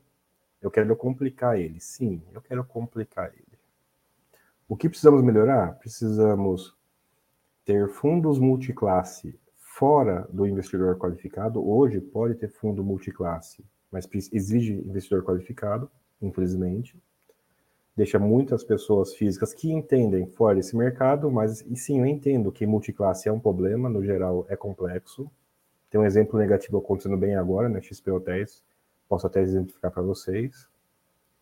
Recompra de cota. Eu sou contra recompra de cota, mas eu sei que isso melhoraria o mercado. Né? O FOF, em vez de amortizar, ele ir lá recomprar a cota, beleza, tem que tomar um cuidado aí que não pode ser fundo que a, que a taxa de performance seja função de preço de secundário. Não. Se for VP, vai, se for secundário, daí está proibido de fazer isso. Mas recompra de cota é uma coisa que talvez fosse necessário nesses longas pernadas que o Brasil dá para baixo. E só com dinheiro específico para isso, não pode ser o fluxo total do fundo. E uma coisa que já está provavelmente encaminhada, mas não está regulada no Brasil, que é a emissão a mercado. Hoje as emissões têm custo elevado porque é um processo para ser pesado, é um processo para ser complexo. Eu estava acompanhando o caso daquelas meme stocks, né, aquelas ações malucas que caíram no gosto do pessoal né, lá fora. E uma das coisas assim que aparece, que você lê que lá nos Estados Unidos é possível, aqui não há. O gestor da empresa, não do fundo, aprovou uma emissão de cotas às oito e meia da manhã e às onze e meia ela foi interrompida. Olha só o que eu estou falando. Ele, come, ele aprovou às 8h30, começou a executar a mercado as cotas novas que ele vendeu. Ele vendeu no home broker, vamos dizer assim, foi no, na bolsa, não foi por um processo de distribuição separado. E sim, foi uma emissão torta ou estranha que a CVM de lá falou: não, interrompe. Mas ele conseguiu, em poucas horas, captar, sei lá, 20 ou 30 milhões no secundário. Olha, qual foi o custo dele? Foi o custo de operar na corretora. Ele não vai lá no home broker dar lança ordem, ele pega um banco para fazer isso, mas é muito mais barato que usar o sistema de distribuição. A recompra de cotas com limite, a emissão a mercado e multiclasse para investidor geral, na verdade, multipatrimônio para investidor geral, acredito que são as próximas frentes para melhorar esse mercado. É, é a frente de competição agora. Arthur? Listagem direta, né? Isso que você está falando também é chamado de listagem direta. Em vez de fazer um IPO, uma oferta pública, pega as, as novas cotas e pumba, põe lá para vender num, num, leilão de, de abertura. Uh, eu vou, vou, citar algumas coisas, mas em geral é, é na parte regulamentar mesmo, sabe? Na, na regulamentação. A lei que criou os FIAGRO foi uma lei que reformou a lei dos fundos imobiliários para incluir o FIAGRO lá, tirou do, dos FIAGROS algumas dores de cabeça que tem em fundo imobiliário, então podia ter feito isso também. O FIAGRO, por exemplo, não tem obrigação de distribuir 95% do lucro. Eu acho isso importante em fundo imobiliário, mas o, o que precisava mesmo era é, dar uma, uma melhor, uma correta interpretação já na lei de qual é essa distribuição, como que faz essa, essa apuração. E essas coisas que a gente está vendo acontecendo nos fundos antigos, que é menos provável de acontecer em outros, mas dessas autuações da Receita Federal, isso aí, por exemplo, não tem no Fiago. Não tem. E por que que precisa ter no fundo imobiliário? Faz, tem diferença, faz sentido? Faz algum sentido, mas a própria decisão recente da Justiça mostra que a interpretação não deveria ser tão abrangente como é dada na lei. Do, do cara que, que era dono do imóvel e ter 25% das cotas, isso aí não, não tem problema nenhum. Agora, enquanto o cara está construindo um imóvel que depois ele vai vender para o fundo imobiliário, tá? Enquanto isso, se ele coloca isso já dentro de um fundo imobiliário, então aí pode ser que ele passe a perna na receita por um período. Agora, depois disso, tanto faz. Né? Então, precisava melhorar essa questão aí, tudo de regulamentação e muita coisa a ver com tributação. Tem mais uma sugestão do que podemos fazer para melhorar esse mercado. E daí eu vou pegar pesado, porque é uma coisa que não tem não tem que é legislação que é muito, muito, muito mais pesada ainda, muito, muito mais pesada ainda, mas que tem a ver com essa história do, do dono do terreno poder ser proprietário sem nenhum problema e tal. É onde essas histórias todas se encontram, que é o seguinte, cara, janela, isso aqui. Não está compartilhado porque não vai dar para ler, mas é compartilha só para vocês terem noção, para vocês terem poder se fixar. Uhum. Conta de investimento, conta de investimento previdenciária. Ah, sim, sim. No Brasil a gente não tem. Não tem para pobre. Rico tem. Monta uhum. seu, faz, é feliz, posterga imposto toda a vida, né? O rico tem, o pobre que não tem. Fundo exclusivo.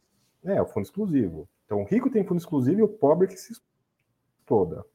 Fundo exclusivo, pessoal, é uma linha no imposto de renda, é tributado na fonte e tem tributação postergada. São as três características o fundo de investimento previdenciário, a conta de investimento previdenciária para todo mundo seria uma forma maravilhosa de melhorar esse mercado. Mas é uma melhoria do lado do investidor, não do lado da, do cara que produz, do cara que organiza os fundos.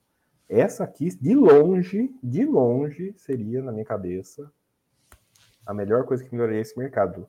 A, poderia, inclusive, lidar, bate na madeira, com a falta de tributação, com a perda de isenção de fundo imobiliário. Hum, sim. Mais algumas perguntinhas aqui e eu não posso me demorar muito mais porque também tenho um compromisso já já. Coquetel, vou encontrar o pessoal lá do IBMEC, vou encontrar o Rodrigo Cardoso, inclusive, que está em São Paulo. Uh, pergunta, olha lá, Wellington, algum modelo matemático que possa ser usado para estimar os rendimentos semestrais futuros de um fundo imobiliário? Ah, sim. Uh, vamos lá, você vai pegar um, é um fundo de papel, é um fundo de tijolo, então você vai entender quais são os ativos, qual é o fluxo, vai, vai modelar, vai colocar no seu modelo uma perturbação disso, certo? E você vai chegar numa, numa previsão com algum nível de confiança estatística. Não é, de fato, tão, tão difícil, né?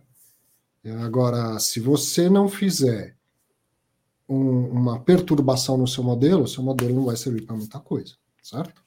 Então, pegar as informações, olha, esses são os contratos de locação, esses são os CRIs, eles pagam X, lá, não sei o quê, planilhar e chegar no modelo, então se fala, vai distribuir tantos centavos por cota.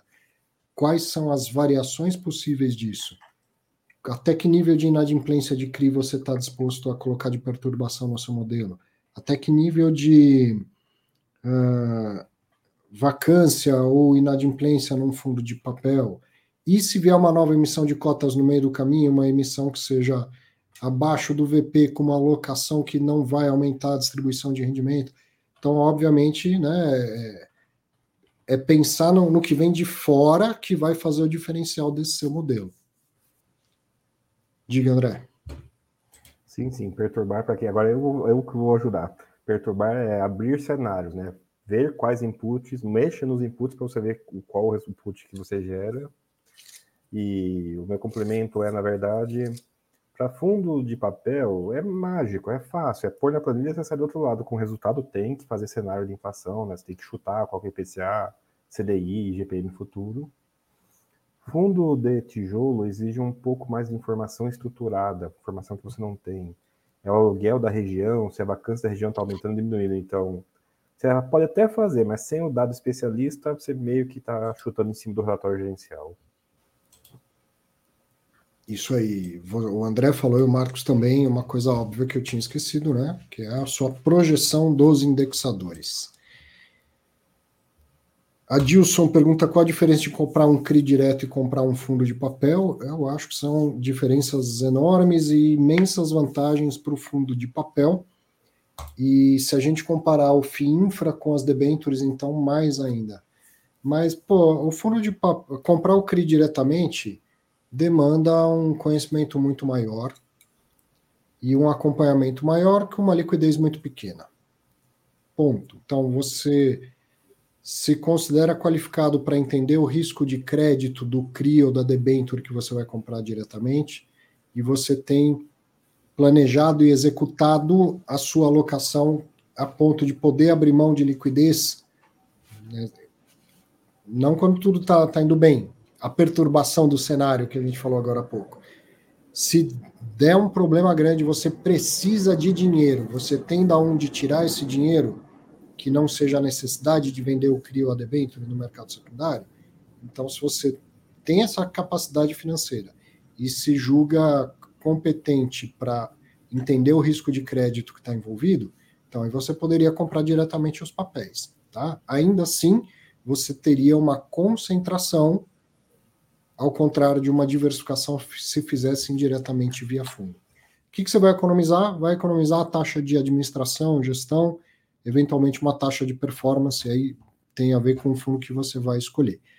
É o tipo de, de taxa de, de administração e gestão que eu acho que a gente deveria pagar. Que a gente deveria pagar, tá? Você não chama um eletricista para trocar uma lâmpada. Mas quando precisa trocar a fiação, você chama um eletricista. Gestor de fundo de crédito troca a fiação para você. Comprar fundo DI não precisa, porque isso é trocar lâmpada. Então você vai lá e compra um CDB, um Tesouro Selic, deixa o dinheiro parado na no conta, isso aí já é alocação no CDI. Agora, fazer acompanhamento, né, análise de risco de crédito, acompanhamento de risco de crédito, eventualmente essa, essa movimentação de acordo com indexadores e movimentos macroeconômicos e tal, isso é coisa para profissional. Então eu acho uma vantagem gigante fazer isso via fundo, lembrando que você ainda vai ter a liquidez das cotas, consegue vender as cotas com facilidade em bolsa. É liquidez, diversificação. que o pessoal às vezes não dá preço na diversificação, e taxa, né? O que chega na pessoa física deixa dinheiro no meio do caminho. Eu sei que a gente tem taxa de gestão, performance, a própria administração do fundo, blá blá blá, mas sem isso não teria o fundo, né? Que diversificado. Mas o pessoal não percebe que realmente na ponta de lá o IPCA mais 6, 7, 8 é muito comum. Na ponta da pessoa física, o CDI mais 1, 2, 3, né? Agora. Agora tá chegando no 4 por causa que tá faltando dinheiro no mercado, mas normalmente não chega, né? Faz uma diferença enorme. Faz uma diferença enorme na remuneração do risco. É o mesmo risco. Né? Num, você está mais diversificado e com retorno maior, e no outro você está mais concentrado com retorno menor. Não tem, não tem lógica. Não tem lógica. Sim. Vamos lá, vou, vou, pegar as últimas três perguntas. Igor, professor Arthur e professor André. Vocês investem em FOFs? Acho uma oportunidade esse desconto de VP? Então, sim, sim, eu tenho alguns FOFs. É, são tão poucos segmentos com bastante opção e liquidez no nosso mercado de fundo imobiliário que eu passei a considerar FOF como um segmento. Está melhorando isso um pouco, né? Já tenho a renda urbana, essas coisas, mas ainda tem pouco. Então você fala, eu vou fazer uma carteira bem diversificada, vou ter 15 fundos. Dificilmente você vai conseguir não ter um FOF ali. Vou ter 20 fundos, cara, você vai ter que ter FOFs ali. Então, sim, eu, eu invisto em FOF e sim é uma oportunidade esse desconto de valor patrimonial, na minha opinião. Diga, André. Não sou fã, praticamente não invisto, embora eu vou queimar a língua, porque é, as, os imóveis que eu vou visitar amanhã, alguns são de fundos de desenvolvimento e um é de um FOF, então talvez eu compre um FOF que tem nome de FOF, mas é um fundo de desenvolvimento. É uma confusão. Aquelas confusão que mesmo, para variar. Outra pergunta aqui. Wellington, não seria melhor as gestoras unir todos os seus fundos imobiliários em um só? É, talvez você esteja falando especificamente da questão de pátria e VBI, mas independente se é isso, resposta é não, né? Porque na indústria de, de investimentos você procura endereçar produtos de patamares de nível de risco e retorno diferentes para perfis diferentes, certo? Então não tem nenhum. É, é o que não faria sentido você ter cinco fundos iguais imóveis muito parecidos, na mesma região, do mesmo segmento e tal. Agora, você tem um, um fundo com imóvel classe A e um outro fundo com imóvel classe B, faz sentido ter fundos diferentes. Se eu só quero classe A, eu só compro aquele. Se você quer os dois, você compra um pouco dos dois. Por exemplo, Quineia com KNP e KNCR. Quer um fundo só CDI? Você tem. Quer um fundo só IPCA? Você tem. Quer os dois? Compra um pouco dos dois, certo? Então não, não faria sentido juntar tudo e aglutinar por causa de perfis de risco e retorno diferente. Concorda, André? Sim, sim. Os fundos nascem com propostas diferentes e crescem com propostas diferentes. O conservadorismo diz que você não. Até o pessoal fica bravo quando você dá takeover no fundo, quer mudar o fundo, quer unificar o fundo. As teses nascem diferentes porque teve demanda no, na origem de ser diferente. Né? A unificação em si ela é, é até indesejada para quem topou a tese no começo. Verdade. Último aqui, ó. Arthur e André, como vocês dolarizam as suas carteiras? Investem no mercado imobiliário lá de fora dos REITs ou ETFs ou só dolarizam em outras classes de ativos? Tiago, primeiro vou aqui admitir sem pudor que essa atualmente é a maior deficiência da minha carteira, ela é pouquíssima dolarizada, mas eh, na, na, na pouca parte que ela é dolarizada é via ETF, tá? E ETF aqui no Brasil. O que eu quero, isso eu já fazia antes, então eu tenho os ETFs que existiam aqui. O que eu quero fazer mais é comprar BDR de ETF, BDR de ETF, e eu, Arthur, não pretendo mandar dinheiro para fora. Abrir conta em corretora lá de fora, mandar dólar e comprar lá fora, eu não pretendo fazer. Eu, eu vejo muita vantagem nos, nos BDRs. Para o meu perfil, para o meu tamanho, eu acho que é muito melhor do que mandar dinheiro diretamente lá para fora. Então, assim. E, e, outra coisa que ainda não tem, mas deveria ter, que todo mundo deveria ter, é um pouco de meramente fundo cambial, ponto. Porque quando eu compro um BDR, não é que eu estou dolarizando a minha carteira, estou comprando um ativo que tem os riscos daquele, daquele negócio em si, e ele é fora do, do, do Brasil e tem o dólar no meio do caminho. Mas é câmbio e, e, e tese de investimento. Agora, uma coisa importante é ter uma parte só de dólar mesmo, só de dólar. Que quando tudo vai bem, vai ser a pior parte do seu, do seu portfólio, mas quando o bicho pega, é aquilo que dá aquela bumba estilingada quando tudo vai mal. Dá para ser muito do portfólio? Não, não, porque no longo prazo o retorno isso não vai te dar. Mas é aquele negócio que é para ser usado em emergência mesmo quando, quando dá aquela, aquela crise em que é, você fala assim, que correlação que nada, ó, quando vem a crise tudo cai ao mesmo tempo, tudo cai exceto o dólar. Né? No Brasil, pelo menos, está tudo indo para baixo, o dólar geralmente dá uma paulada para cima. Então, um pouquinho da carteira tem que ter em dólar também. André? Assim, eu dei uma travada aqui, mas voltou. Idem, idem, idem, quase idem, idem, né? Não acrescento quase nada na resposta. Não é, eu sou caçador de juros real e juros real não é dolarizar a carteira de jeito nenhum. Mas nessas horas eu lembro do Bazin, né? O Bazin fala: não, compre as ações que estão pagando 6% uhum. em yield dolarizado, né? Mas o dolarizado não é o yield, né? É o histórico dolarizado. Então, alguns bilionários da bolsa fizeram fortuna aqui dolarizando o yield e não né, a carteira. É muito engraçado isso. Recomendo, é mais um livro de memórias do que um livro de finanças propriamente, uhum. mas Faça Fortuna com Ações antes que seja tarde é, não deixa de ser um livro interessante nessa questão específica. Bom, senhoras e senhores, eu vou encerrar por aqui com 2 horas e 40, porque ainda tenho um coquetel para participar. André, que bom que você apareceu. Fazia tempo que não aparecia, fazia tempo que a gente não se falava, inclusive, mas sempre muito bem-vindo. Valeu, viu?